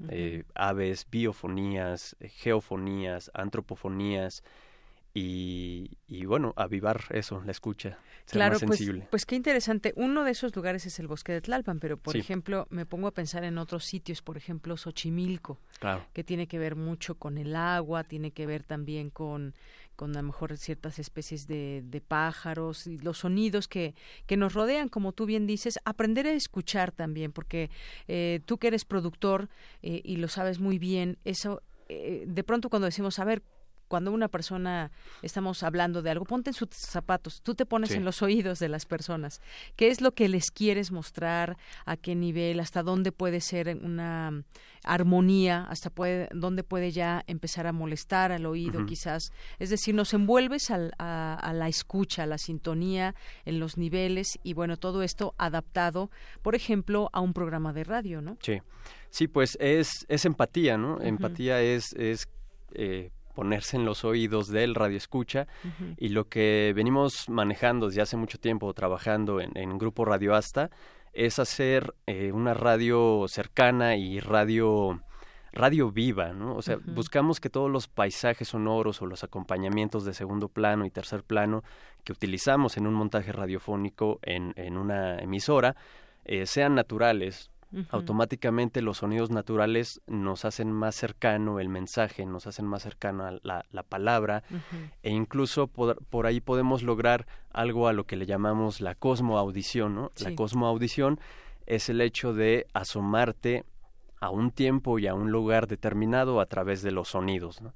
Que no son recuerdos. Cosmoaudición ya va más allá de, de, de recordar o añorar un lugar, lugar en específico, ¿no? sino tiene que ver ya con casi casi transportarte a través del espacio-tiempo y es algo bien bien bonito también, ¿no? Claro. Em, sí. Y alguien que, por ejemplo, nos dices que ya empezaron el sábado pasado, ¿se pueden incorporar para todavía para este curso? Sí, claro. Originalmente el, el curso completo eh, contempla tres, tres visitas, ¿no? Tres sedes, que fue Bosque de Tlalpan.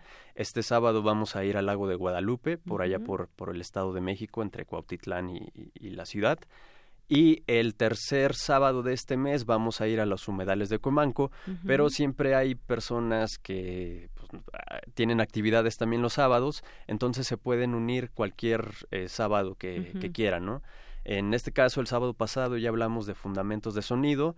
El sábado siguiente, que es cuando vamos al lago de Guadalupe, vamos a hablar de eh, tímpanos mecánicos, ¿no? Que, que, que a mí me encanta llamarles así, pero ¿Qué, son qué son los tímpanos mecánicos? los micrófonos. Ah, mira. Los micrófonos, vamos a hablar de microfonía de condensador, eh, dinámicos, vamos a hablar de cómo el sonido pasa de nuestras cuerdas bucales a una circuitería de un condensador o una grabadora digital para entender muy bien cómo es ese proceso de grabación, porque muchas veces eso es lo que nos aleja del radioescucha, ¿no? La mala o media o buena calidad de grabación que tengan nuestras producciones, ¿no?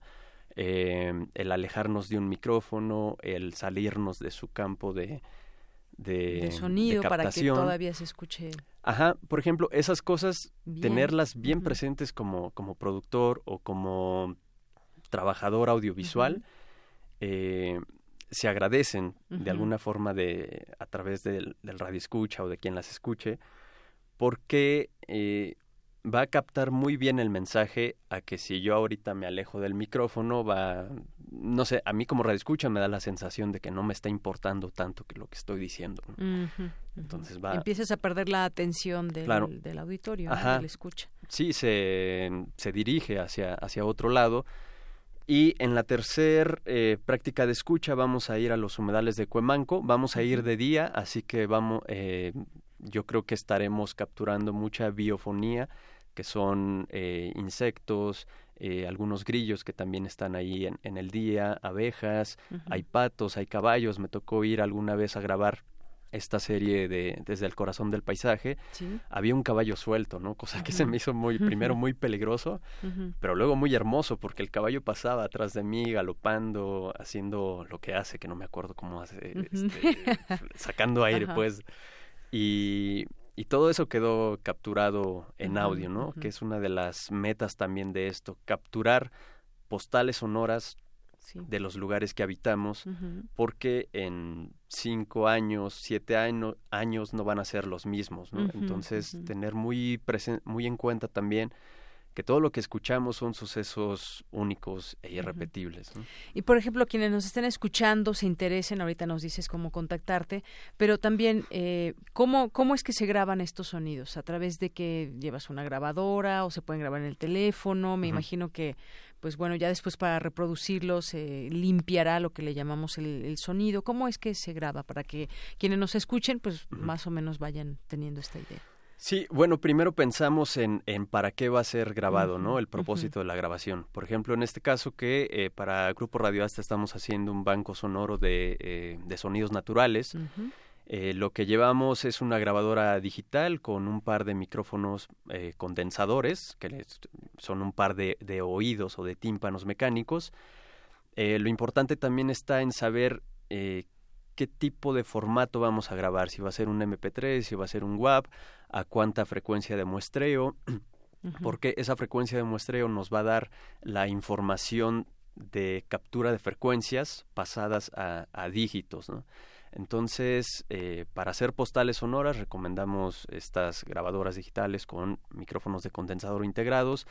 Hay eh, participantes que simplemente llevan el, el teléfono y por ejemplo ahí nos metemos a una aplicación que de hecho fue desarrollada en Ensenada, Baja California, también que estamos muy muy conectados allá. Eh, es una aplicación para grabar sonidos y hacer un, un mapeo, eh, un mapeo sonoro de los lugares también que, que habitamos, ¿no? La aplicación se llama Zombie, eh, sonido y video. Entonces utilizamos, por ejemplo, para el teléfono. Y Entonces es con ese zombie. Ajá, sí que es una, es una app. Y también eh, podemos grabar con grabadoras de mano. Hay, hay participantes que, que, por ahí tienen que ver con el medio y tienen una grabadora como de, de reportero, ¿no? Entonces eh, les enseñamos también cómo usarla, cómo sacarle las mejores, eh, los mejores parámetros de, de grabación y también depende de lo que quieran grabar, ¿no? Si quieren grabar eh, biofonías, geofonías o... ¿Y, cómo logras, por ejemplo, el sonido, decías, de un grillo? ¿Cómo es que se logra? A lo mejor eh, sí se percibe en una grabadora, en un teléfono, o después hay que limpiar ese sonido. ¿Cómo es que se capta el sonido de un animal tan pequeño junto con el ruido que ya hay en el entorno, ¿no? Ajá. Sí, bueno, los tenemos ya en, en, el banco sonoro y lo que se hace es acercarse, ¿no? lo, más que se pueda. Ajá, yo creo que la... Captar la voz del grillo. Exacto, exacto, acercarle los micrófonos eh, y bueno, eso tiene que ser de manera sigilosa porque si no eh, se puede se puede callar y ya ya no obtuviste nada. Pero, por ejemplo, a la grabadora a la hora de capturar un grillo le cortamos cortamos frecuencias graves. Por ejemplo, antes de la intervención estábamos escuchando por ahí unos ruidos arriba de nosotros que son frecuencias graves en el caso de los micrófonos y la grabadora, cortamos frecuencias graves y cortamos frecuencias muy agudas para capturar nada más el rango de frecuencias que, que produce un, grillo. Eh, tiene que ser lo más limpia posible y cercana, ¿no? Eh, ese resultado nos va a ahorrar trabajo de, de postproducción, ¿no?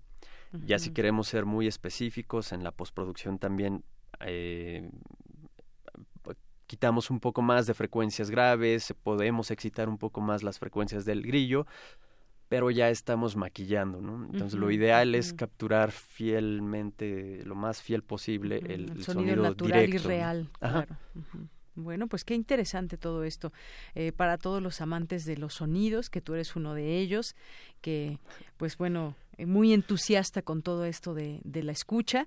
Y bueno, ahora sí, ¿cómo te puede encontrar la gente que quiera pues ir a alguna de estas prácticas? Sí, la información está publicada en nuestra fanpage, ya que hablábamos de, del, Facebook. Tenemos el Facebook de Grupo Radio Asta, Grupo Radio Asta FM, es todo, Radio Asta es una sola palabra, no es Radio Asta. Radio Asta. Radio Asta como cineasta. Y ahí está la información. Todavía tenemos, me parece que un par de lugares para la salida de este sábado.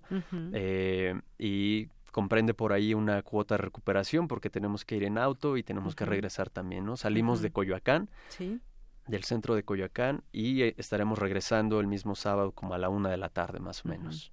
Bueno, pues es esta oportunidad. Yo creo que es una buena oportunidad para poder captar esos sonidos y aprender y conocer gente que tiene quizás esas afinidades también y que pues no solamente tiene que ver esto con radio, sino tiene que ver con también cómo podemos disfrutar estos sonidos que hay en nuestra vida y que a veces no les prestamos esa esa atención de vida y también pues eh, finalmente son los sonidos de nuestro entorno y de nuestra propio andar en este en este mundo no sí son sonidos que siempre están que que bueno eh, con el estrés, con el cumplir del horario, eh, cerramos nuestros oídos a muchas cosas que suceden, ¿no?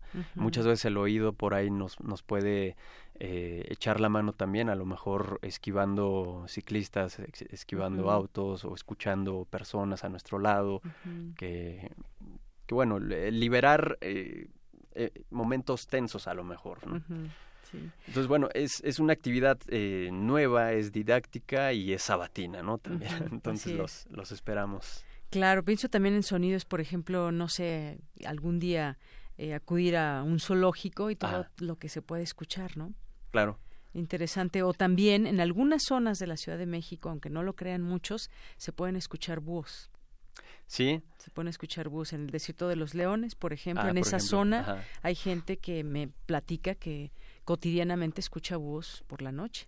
Por la sí, en la noche en la noche se disipa un poco más el, la contaminación sonora, así es que por ahí también estaría bueno hacer unas prácticas nocturnas. Así es. Aunque es un poquito más más complicado. También, eh, por ejemplo, en el Ajusco nos ha tocado grabar águilas en el cráter del volcán del Chitle, algo que es bien emocionante, ¿no? Que las águilas pasen arriba de ti y, y graznen o sí, sí, hagan un sonido, sus sonidos peculiares. Sí. Bien, bueno, pues eh, Guillermo Tapia, muchísimas gracias por estar con nosotros, por invitarnos. Ya saben cómo, cómo conectarse con Guillermo, quienes nos están escuchando. Así que pues dejamos abierta esa invitación. Gracias por venir a platicarnos sobre estos sonidos y sobre todo esto, esto que haces como Radio Asta. Muchas gracias, Deyanira, y ahí los esperamos en Grupo Radio Asta FM en Facebook. Muy bien, bueno, pues Guillermo Tapia es productor de radio y director en Grupo Radio Asta 107.9 FM.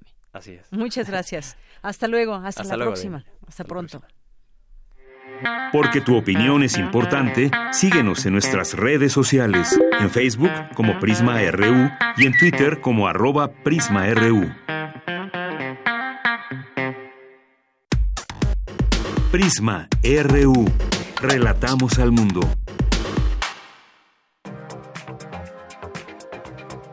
Internacional RU. Este 2019, a propósito del Día Mundial del Cáncer, la Organización Mundial de la Salud lanzó una nueva guía sobre el manejo del dolor de los pacientes. Explica el doctor Etienne Krug de la organización, quien asegura que las consecuencias de este dolor tienen un efecto a largo plazo sobre el bienestar de los pacientes. El dolor no les deja dormir, les causa irritabilidad, frustración, hace que sea difícil que puedan interactuar con su familia y amigos en el momento en que más lo necesitan. Cuando necesitan el apoyo de su familia se les hace difícil compartir con ellos y no debería ser así. Podemos tratar el dolor y eso no es muy caro. Tenemos las medicinas y la metodología para hacerlo. Es una cuestión de implementarlo alrededor del mundo. El Pentágono enviará 3.750 tropas estadounidenses a la frontera sur con México durante tres meses para brindar respaldo adicional a los agentes de aduanas y protección fronteriza, informó el Departamento de Defensa de Estados Unidos. Una vez concluido el ultimátum dado al presidente venezolano Nicolás Maduro, el mandatario español Pedro Sánchez anunció el reconocimiento de Juan Guaidó como presidente encargado de Venezuela, con el fin de que organice nuevas elecciones. El Gobierno de España ha trabajado en coordinación con la mayoría de los países europeos con el objetivo de reconocer a Juan Guaidó como presidente encargado de Venezuela por consenso. En segundo lugar, el Gobierno de España ha mantenido una comunicación diplomática constante con todos y cada uno de los países del entorno iberoamericano al amparo de un objetivo esencial, actuar en defensa de los intereses del pueblo de Venezuela. Y a partir de hoy seguiremos dedicando todo nuestro esfuerzo a la tarea de ayudar a alcanzar la libertad, la prosperidad y la concordia de todos los venezolanos. Por su parte, el presidente venezolano Nicolás Maduro dijo que no pueden aceptar ultimátums. Es como que yo le dijera a la Unión Europea, le doy siete días para reconocer a la República de Cataluña. O si no, vamos a tomar medidas, ¿no? Aquí en la política internacional. No puede basarse en ultimátum. Esa es la época de los imperios, de las colonias. El pueblo se está armando ya, armando desde el punto de vista profesional, desde el punto de vista institucional, desde el punto de vista constitucional. Si quieres la paz, dice un adagio, prepárate para la guerra. A mí me gusta repetir o decirlo de otra forma. Si quieres la paz, prepárate para defenderla. Nosotros nos estamos preparando para defender el derecho a la paz. Después del reconocimiento de Juan Guaidó por parte de España, se sumaron Francia, Reino Unido, Alemania, Suecia, Portugal, entre otros países. Pero, con la negativa de Italia, se bloqueó la declaración de reconocimiento de los 28 países de la Unión Europea. Ayer domingo, Nayib Bukele ganó las elecciones presidenciales en El Salvador al obtener más de 53% de los votos, una tendencia definitiva e irreversible, según el presidente del Tribunal Supremo Electoral, Julio Olivo. La participación alcanzó 51.3%, una de las más bajas de las últimas dos décadas. Hoy ganamos en primera vuelta e hicimos historia. Hemos sumado más votos que Arena y que el FMLN juntos. A partir de mañana nos toca a todos empezar a construir el Salvador que queremos. Ustedes lo hicieron, ustedes movilizando, ustedes defendiendo, ustedes votando, ustedes haciendo conciencia, ustedes diciéndole a los mismos de siempre que devuelvan lo robado con audios de ONU Noticias y Euronews, las breves internacionales, con Ruth Salazar. Porque tu opinión es importante, síguenos en nuestras redes sociales, en Facebook como Prisma RU y en Twitter como arroba PrismaRU. Relatamos al mundo. Relatamos al mundo.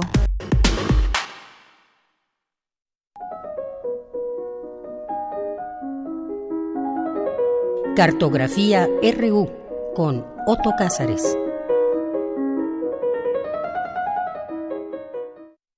Bueno, pues estamos ya en la cartografía RU con Otto Cázares en este lunes festivo para muchos y de descanso, pero pues con el gusto de estar aquí. Así es, y para los que nos escuchan, sépanlo, estoy sonriendo. los saludo, me da mucho gusto estar aquí, a pesar de que el tema de hoy me, me conmueva y me oprima, como a todos los ciudadanos de la Ciudad de México y desde luego a los habitantes de este país. Ayer circuló en eh, redes sociales una imagen con algunas leyendas que decían no porque tengas una hermana, no porque tengas una madre, no porque tengas una hija, sino porque es una persona. Y circuló esta imagen con estas leyendas en relación a lo que sabíamos desde hace ya algún tiempo, pero que solo hasta ahora cuando las mujeres han marchado y gritado, hemos verdaderamente visto y oído, los habitantes de la Ciudad de México, esto que debe alarmarnos. Como este fin de semana que hubo una marcha. Así es. La boca del metro es una fauce por la que muchas mujeres se adentran diariamente a la pesadilla de las pesadillas, al acoso, al arrebato, a la persecución, al secuestro. La M del metro se convierte así en M de muerte.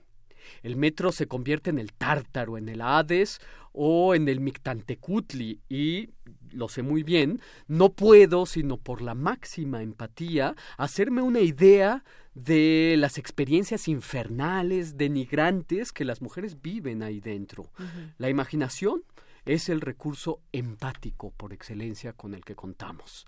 Fíjense, Hace unos pocos días leí un ensayo del sabio Gutiérrez Tibón que trata primero acerca del infame agujero negro de Calcuta, que fue la hipertrofia de la pesadilla. Fue una prisión y para ser más exacto hay que decir que no se trató tanto de una prisión como de una sola celda una sola celda de eh, seis metros cuadrados, es decir, la magnitud de una habitación, de un departamento grande donde hacia mediados del siglo XVIII se asignó a 143 ingleses, de los cuales en una sola noche murieron 123 asfixiados en el más inimaginable de los tormentos.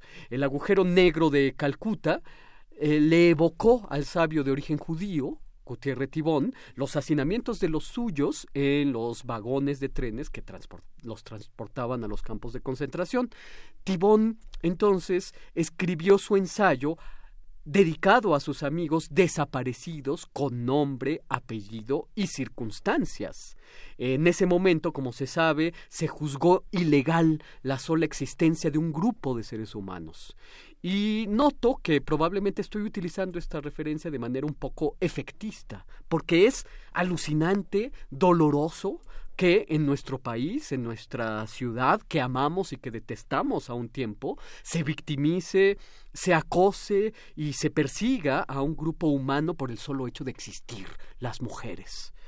Eh, y lo que ocurre desde hace mucho tiempo en, en, las estaciones del metro, y de lo que solo recientemente se halla en boca de todos, pone de manifiesto que ahí por donde solemos andar todos nosotros, donde no nos vemos las caras, donde incluso nos detestamos unos a otros en los vagones del metro, ocasionándonos sentimientos de profunda conmiseración. Ay, pobres de nosotros, es lo que tantas veces yo he pensado cuando se cierran a la fuerza las puertas de un vagón de metro y quedamos atrapados ahí, desafiando las leyes de la física, contradiciendo el principio de que dos cuerpos no pueden ocupar el mismo espacio el metro se ha convertido en una especie de agujero negro de Calcuta y a veces con unas consecuencias, si no equiparables en número, sí equiparables en lo doloroso y lo indignante, que eh, frente a nuestros ojos indiferentes hayamos dejado crecer los casos de secuestros a mujeres en el metro el transporte público más poblado, por favor. Significa que ante millones de pares de ojos esto no fue importante. ¡Qué vergonzoso!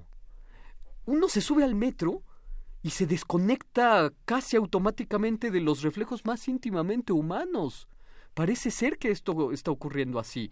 Yo recuerdo el experimento que en el metro de la ciudad de Londres realizó el violinista Joshua Bell, uno de los más importantes intérpretes de la actualidad, que además goza de una popularidad enorme. Pues bien, Joshua Bell se colocó en el pasillo de una estación del metro londinense, abrió su estuche, sacó de él su instrumento, se encargó de que su estuche quedara abierto en el suelo para recibir monedas, y Joshua Bell se puso a tocar su instrumento. El resultado fue el esperado una marea de gente indiferente a su arte. Por lo, un arte porque, por el que además se suelen pagar grandes sumas cuando se compran boletos para verlo en las salas de concierto.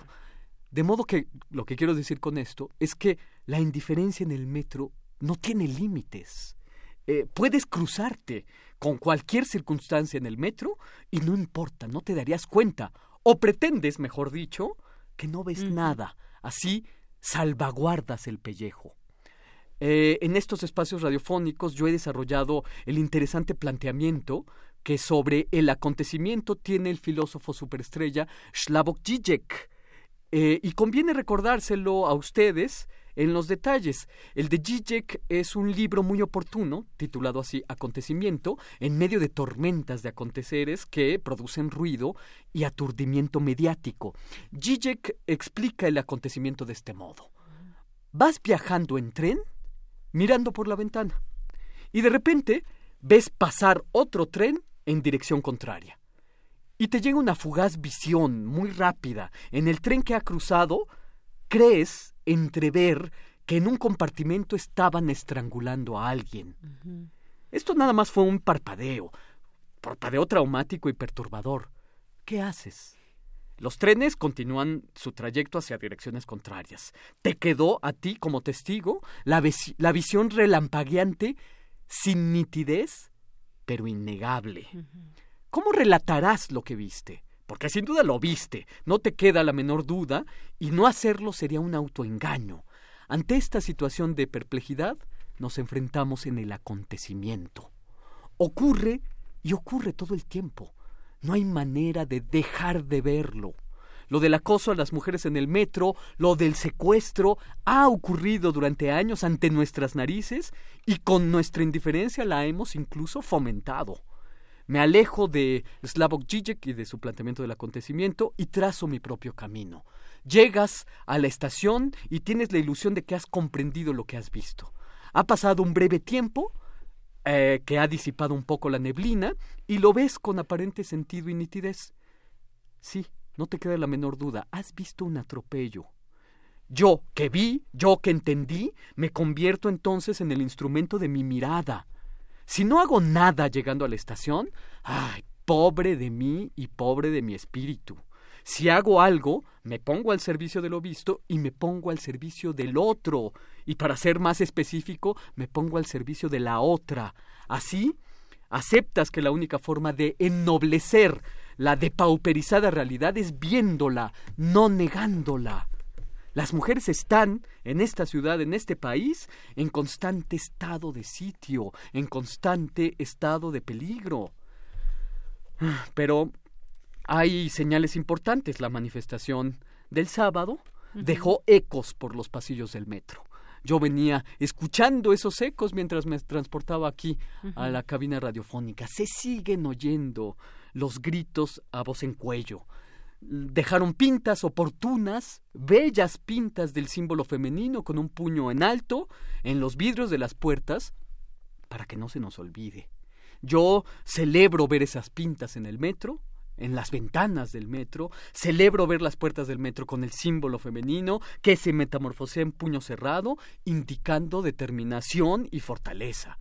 Y eh, me celebro quedarme oyendo los ecos de su marcha por el metro, que se queda haciendo eco por los pasillos de nuestra conciencia y que cambia la M de metro por la M de muerte y la deja con una insignia de M de mujer. Y esto es lo que yo tengo que decir este lunes 4 de febrero de 2019. Y bueno, pues cartografía que como siempre te agradecemos, Otto, y, e, y, esa empatía que debemos de tener también como sociedad. Yo aquí preguntaría, a ver, Daniel, ¿te han acosado en el metro? Rodrigo, ¿te han acosado en el metro? Sí. Andrés, ¿te han acosado en el metro? Ruth, ¿te han acosado en el metro? Sí. Monse, ¿te han acosado en el metro? Yo, de Yanira, también. Claro creo que, pues, no sé si hiciéramos esta pregunta a muchas mujeres, yo creo que la gran mayoría, yo, yo no conozco una que me haya dicho que, no, hasta el momento, puede haber, no lo sé, pero pues es algo terrible que sucede todos los días, a cualquier hora, en cualquier momento, vayas como vayas vestida, la edad que tengas, la hora en la que sea, la hora, en la que vayas viajando en el metro, ocurre. Desde luego que sí. De modo que para aquellos afortunados que no lo han sentido, el ejercicio más natural, el ejercicio más inteligente es el de la imaginación empática, por favor. Así es. es. momento de detenerlo. Claro. Y no solamente en el metro, en Exacto. distintos lugares. Además, hagámoslo extensivo, en efecto. Bien, pues continuamos. Muchas gracias, Soto. Ya está aquí con nosotros. Vamos a la sobremesa. Claro que sí. Sala Julián Carrillo presenta.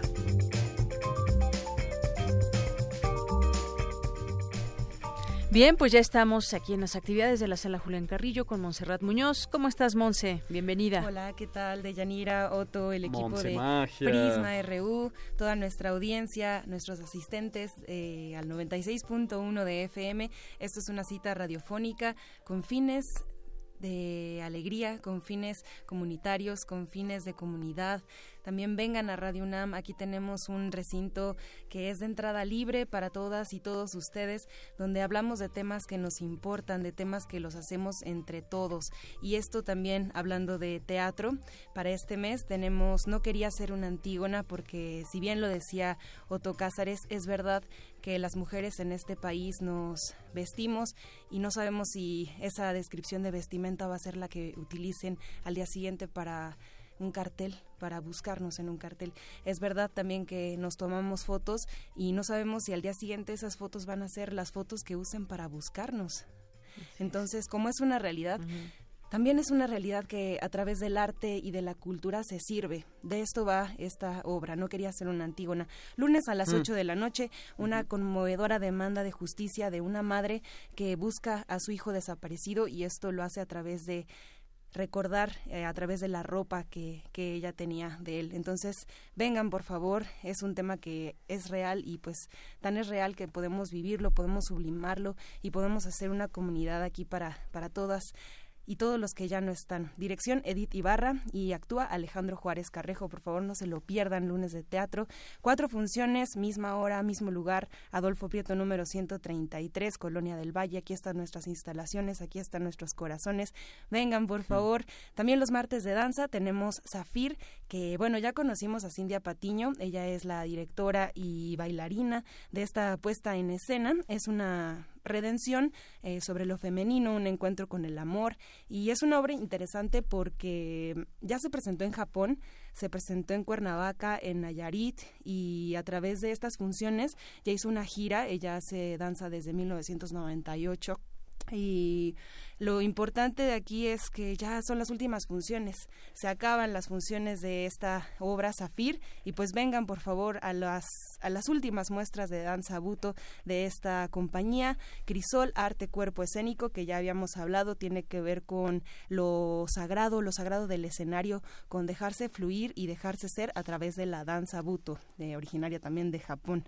Mm, Cineclub Radio Cinema presenta el ciclo Jonas Mecas de 1922 a 1919. Esto es una retrospectiva de algunos materiales del cineasta que acaba pues de fallecer recientemente. Él, eh, bueno, nació en Lituania y se exilió en Estados Unidos fue uno de los más contemporáneos, experimentales, hizo muchas cosas con materiales cinematográficos, con la cinta, con intervenir la cinta, con poner colores, con poner em, rayados, con hacer también poesías audiovisuales, ensayos audiovisuales y a través de esto también nos comparten en el Cineclub unas presentaciones y un cierre de función que es eh, un cierre donde todos lo hacemos, miércoles a las seis de la tarde, funciones de entrada libre también aquí en nuestra bella sala con gran sonido. ¿Vas a venir, Otto? Claro, y además coincidió la programación de este de este de las películas de Jonas Mecas con su muerte, porque tiene dos semanas. Tiene... Un poco más, probablemente. Nos dio pretexto, nos dio ah, pretexto para poner el cine club. Teníamos ahí varias propuestas, pero se decidió por, por voto y por discusión hacerlo así, a esta manera de, pues, de homenaje también con él y de rescatar algunos materiales que, que ya tenemos, que, bueno, algunos no venían subtitulados, pero otros, los más, digamos, sensoriales, los más visuales y auditivos, estarán presentes presentando eh, aquí eh, gala de la memoria y de la sensibilidad de Jonas Mecas. Vengan, por favor, cineastas, cinéfilos, eh, productores, actores, vecinos de la colonia del Valle. Eso está muy interesante. Por favor, vengan. Curiosos, iniciados, no iniciados, por iniciarse. Eruditos. Y pues curiosos también. Los invitamos a todos. Los jueves de teatro tendremos Kibalión. Esto es una charla entre Hermes, Buda, Heráclito y Lucifer. Dirección Sergio Red, asistencia de dirección Claudia Aragón, compañía Madre Coraje. Y bueno, Kibalión es una mezcla entre algunos escritos que investigó Sergio Red y a través de una investigación de varios años los compiló, los hizo una eh, forma de dramaturgia donde lo asistió ahí en la, en la dirección Em, nuestro gran Eduardo Ruiz Aviñón, y digo gran porque es un gran amigo de aquí de Radio Universidad. Y un gran artista, un gran, dramaturgo. también. y un gran oscuro también. También y un gótico de corazón. Exacto. Con esta dirección, con esta asistencia, pues nos vamos ahí a tener una temporada donde se espera tener mucha convocatoria. Por favor, lleguen temprano. Va a ser importante que nos eh, asistan aquí a tiempo para que se queden con un buen lugar, con un buen tiempo. Eh, no hay estacionamiento, también nos lo preguntan muchísimo. Pueden seguir las actividades de la sala en el Facebook de la sala Julián Carrillo, en las redes sociales de Radio Universidad. Ahí también estamos posteando toda nuestra cartelera. Y cerramos con los conciertos en vivo de Intersecciones. Así cerramos la semana, cortamos el listón este viernes, el viernes 1 con raza mixta, nos fue eh, muy bien por testimonio de la banda, también por testimonio del público, regalamos unos boletos para el torneo de Pumas contra Monterrey, de este domingo. ¿Cuánto quedaron? uno, uno creo, ¿no? Uno, uno. uno, uno. ya me habían agarrado aquí. Tiene que avisarnos el productor. Pero sí los regalamos. De la cabina. sí los regalamos y los dimos con mucho gusto para pues quien asista aquí en vivo, pero pues si no ya saben que tenemos una cita todos los viernes de intersecciones a las 9 de la noche. Este viernes tendremos a Vibra Mucha de Reggae Fusión. El Reggae Fusión pues eh, fusiona ritmos como por ejemplo tintes de son con algo, bueno, que así se llama eh, el, el disco reggae son. Y bueno, una fusión ahí latina, vibrante, eh, algunos son eh, pues ya amigos conocidos de otros proyectos. Y bueno, vienen aquí a hacer todo su baile, su jugo, su sabor, eh, jugo sonoro para ustedes con Vibra Mucha. Eh, son una agrupación súper joven, bien fresca, por favor vengan, conózcanlos y escúchenlos ahí en redes sociales, Vibra Mucha, en Instagram, en Facebook y bueno, por supuesto también en vivo este viernes. Pueden llegar, eh, no se cierra la puerta, son los únicos conciertos a domicilio donde también los pueden seguir por el 96.1 de FM, así que los esperamos, ya están todos invitados. Y si alguien tiene el último, así, la última oportunidad de inscribirse al curso de voz, poder y creación de hoy a las 6 de la tarde, por favor, solo asistan. Y aquí vemos cómo nos arreglamos con la inscripción, con el pago, con todo, pero esta es la última oportunidad. Iniciamos hoy y ya pues eh, iniciamos también los cursos de febrero con Tigo y con Liberando al Gigante Interior del maestro Eduardo Gómez Tagle. Pues, ¿cómo te fue? estoy muy contento. en tu primer día. Siempre celebro muchísimo vernos las caras y no y creo que nosotros que nos dedicamos a, a, la palabra a través de las ondas hertzianas, conocer a los que nos escuchan es verdaderamente un privilegio. Sí, cómo no. Y, y estos eh, cursos a mí me llenan de gozo, de júbilo. Me encanta ver a, a los entusiastas, también por, por temas que no suelen tratarse con frecuencia. Entonces, pues... Pues ya un día de estos te caeremos ahí. Un por sábado, ¿eh? favor, la invitación está abierta. Desde Tuvo luego. bastante convocatoria el curso, todos nos preguntaban, todos este, estaban muy emocionados, decían un curso sobre ópera, así un curso de la ópera. Hubo quien se confundió y creía que íbamos aquí a dar eh, pues clases para impostación y colocación, pero... lo estoy pensando, bueno, ¿eh? podría darse en el último día del curso. Primero lo tomas tú y luego ya lo transmites, porque también tú tienes ahí la inquietud de ser un buen cantante de ópera, me parece. Sí, bueno, Sí, es, ya mi, nos es has mi platicado dolor. de eso. Mi dolor vocacional. Literal. Bueno, pues ya casi nos vamos. Miren, nos quedan tres minutos. A ver, ¿de qué, ¿con qué nos vamos? ¿Con qué nos despedimos de nuestro auditorio? Um, no sé qué les... Vengan a la sala. Vengan a la sala. Fíjense que hoy que muchos están de descanso, Sí. quienes salieron, pues están, llevan hasta una hora. Falló esa, la tecnología esta del TAG. Y entonces están atorados allí para entrar a la Ciudad de México y filas de una hora. Bueno, pues ni Bueno, modo. son las máquinas que exigen material humano, esa era la definición de guerra de Walter. Benjamin. Entonces, cuando ya el TAG está en contra de nosotros, ya que uno, ¿qué puede hacer uno salvo vivir Claro. la ciencia ficción más atroz? Exacto. Además en el tráfico también se puede escuchar Radio UNAM, así Exacto. que pues Les mandamos saludos. Si alguien de que, no está haciendo esa mal. fila está escuchando Radio UNAM, pues les mandamos muchos saludos. Relájense, no hay de otra más que esperar. Exacto. Para que entren de Y- nuevo a la Y ciudad. conseguirse unos buenos audiolibros quizás sea Sí, una buena opción. O que se pongan a cantar ahí en el tráfico. Claro, afinar. Tengo un amigo que aprendió alemán en los trayectos de, de ¿De su verdad? casa a la universidad, entonces... O discos completos, el reggaeton de Vibra Mucha, por ejemplo, que está también ya en redes, búsquenlo. Bueno, pues con esto nos despedimos. Muchas, muchas gracias a todos los radioescuchas, gracias a ustedes, Otto, Monse, Un placer. a todo el equipo que hoy estuvo acompañándonos, a Daniel Olivares, a Rodrigo Aguilar, a Andrew Friedman, Andrés, a Ruth Salazar, a Cindy Pérez Ramírez, a Dulce García, aquí en el micrófono se despide de Yanira Morán. ¿Me falta alguien? ¿No me falta nadie? Bueno. Equipo entrañable. El equipo. Nuestro público y asistentes. Ya después, en la otra siguiente ocasión, vendrá otro equipo también aquí a trabajar con Así ustedes, es. de los que hoy les tocó descansar. Así que, pues bueno, muchas gracias, gracias por su atención, eh, que tengan buen provecho, feliz inicio de semana. Algunos empezarán el, su lunes mañana martes. Sí, y por cierto, las clases comienzan mañana. Ah, también, del semestre. Bueno, por lo menos para la Facultad de Filosofía y Letras, porque tengo entendido que para otras eh, ya, ya habían comenzado. si tienen tarea, no se olviden de hacer su tarea. y nos escuchamos aquí en esta sobremesa el siguiente lunes. Así es.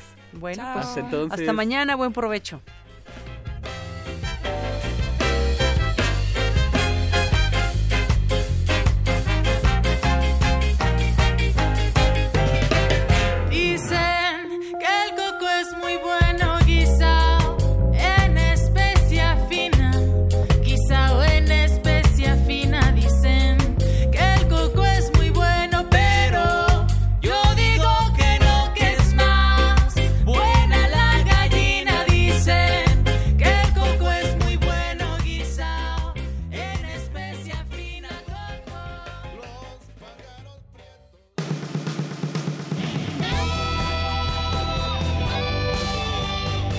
RU. Relatamos al mundo.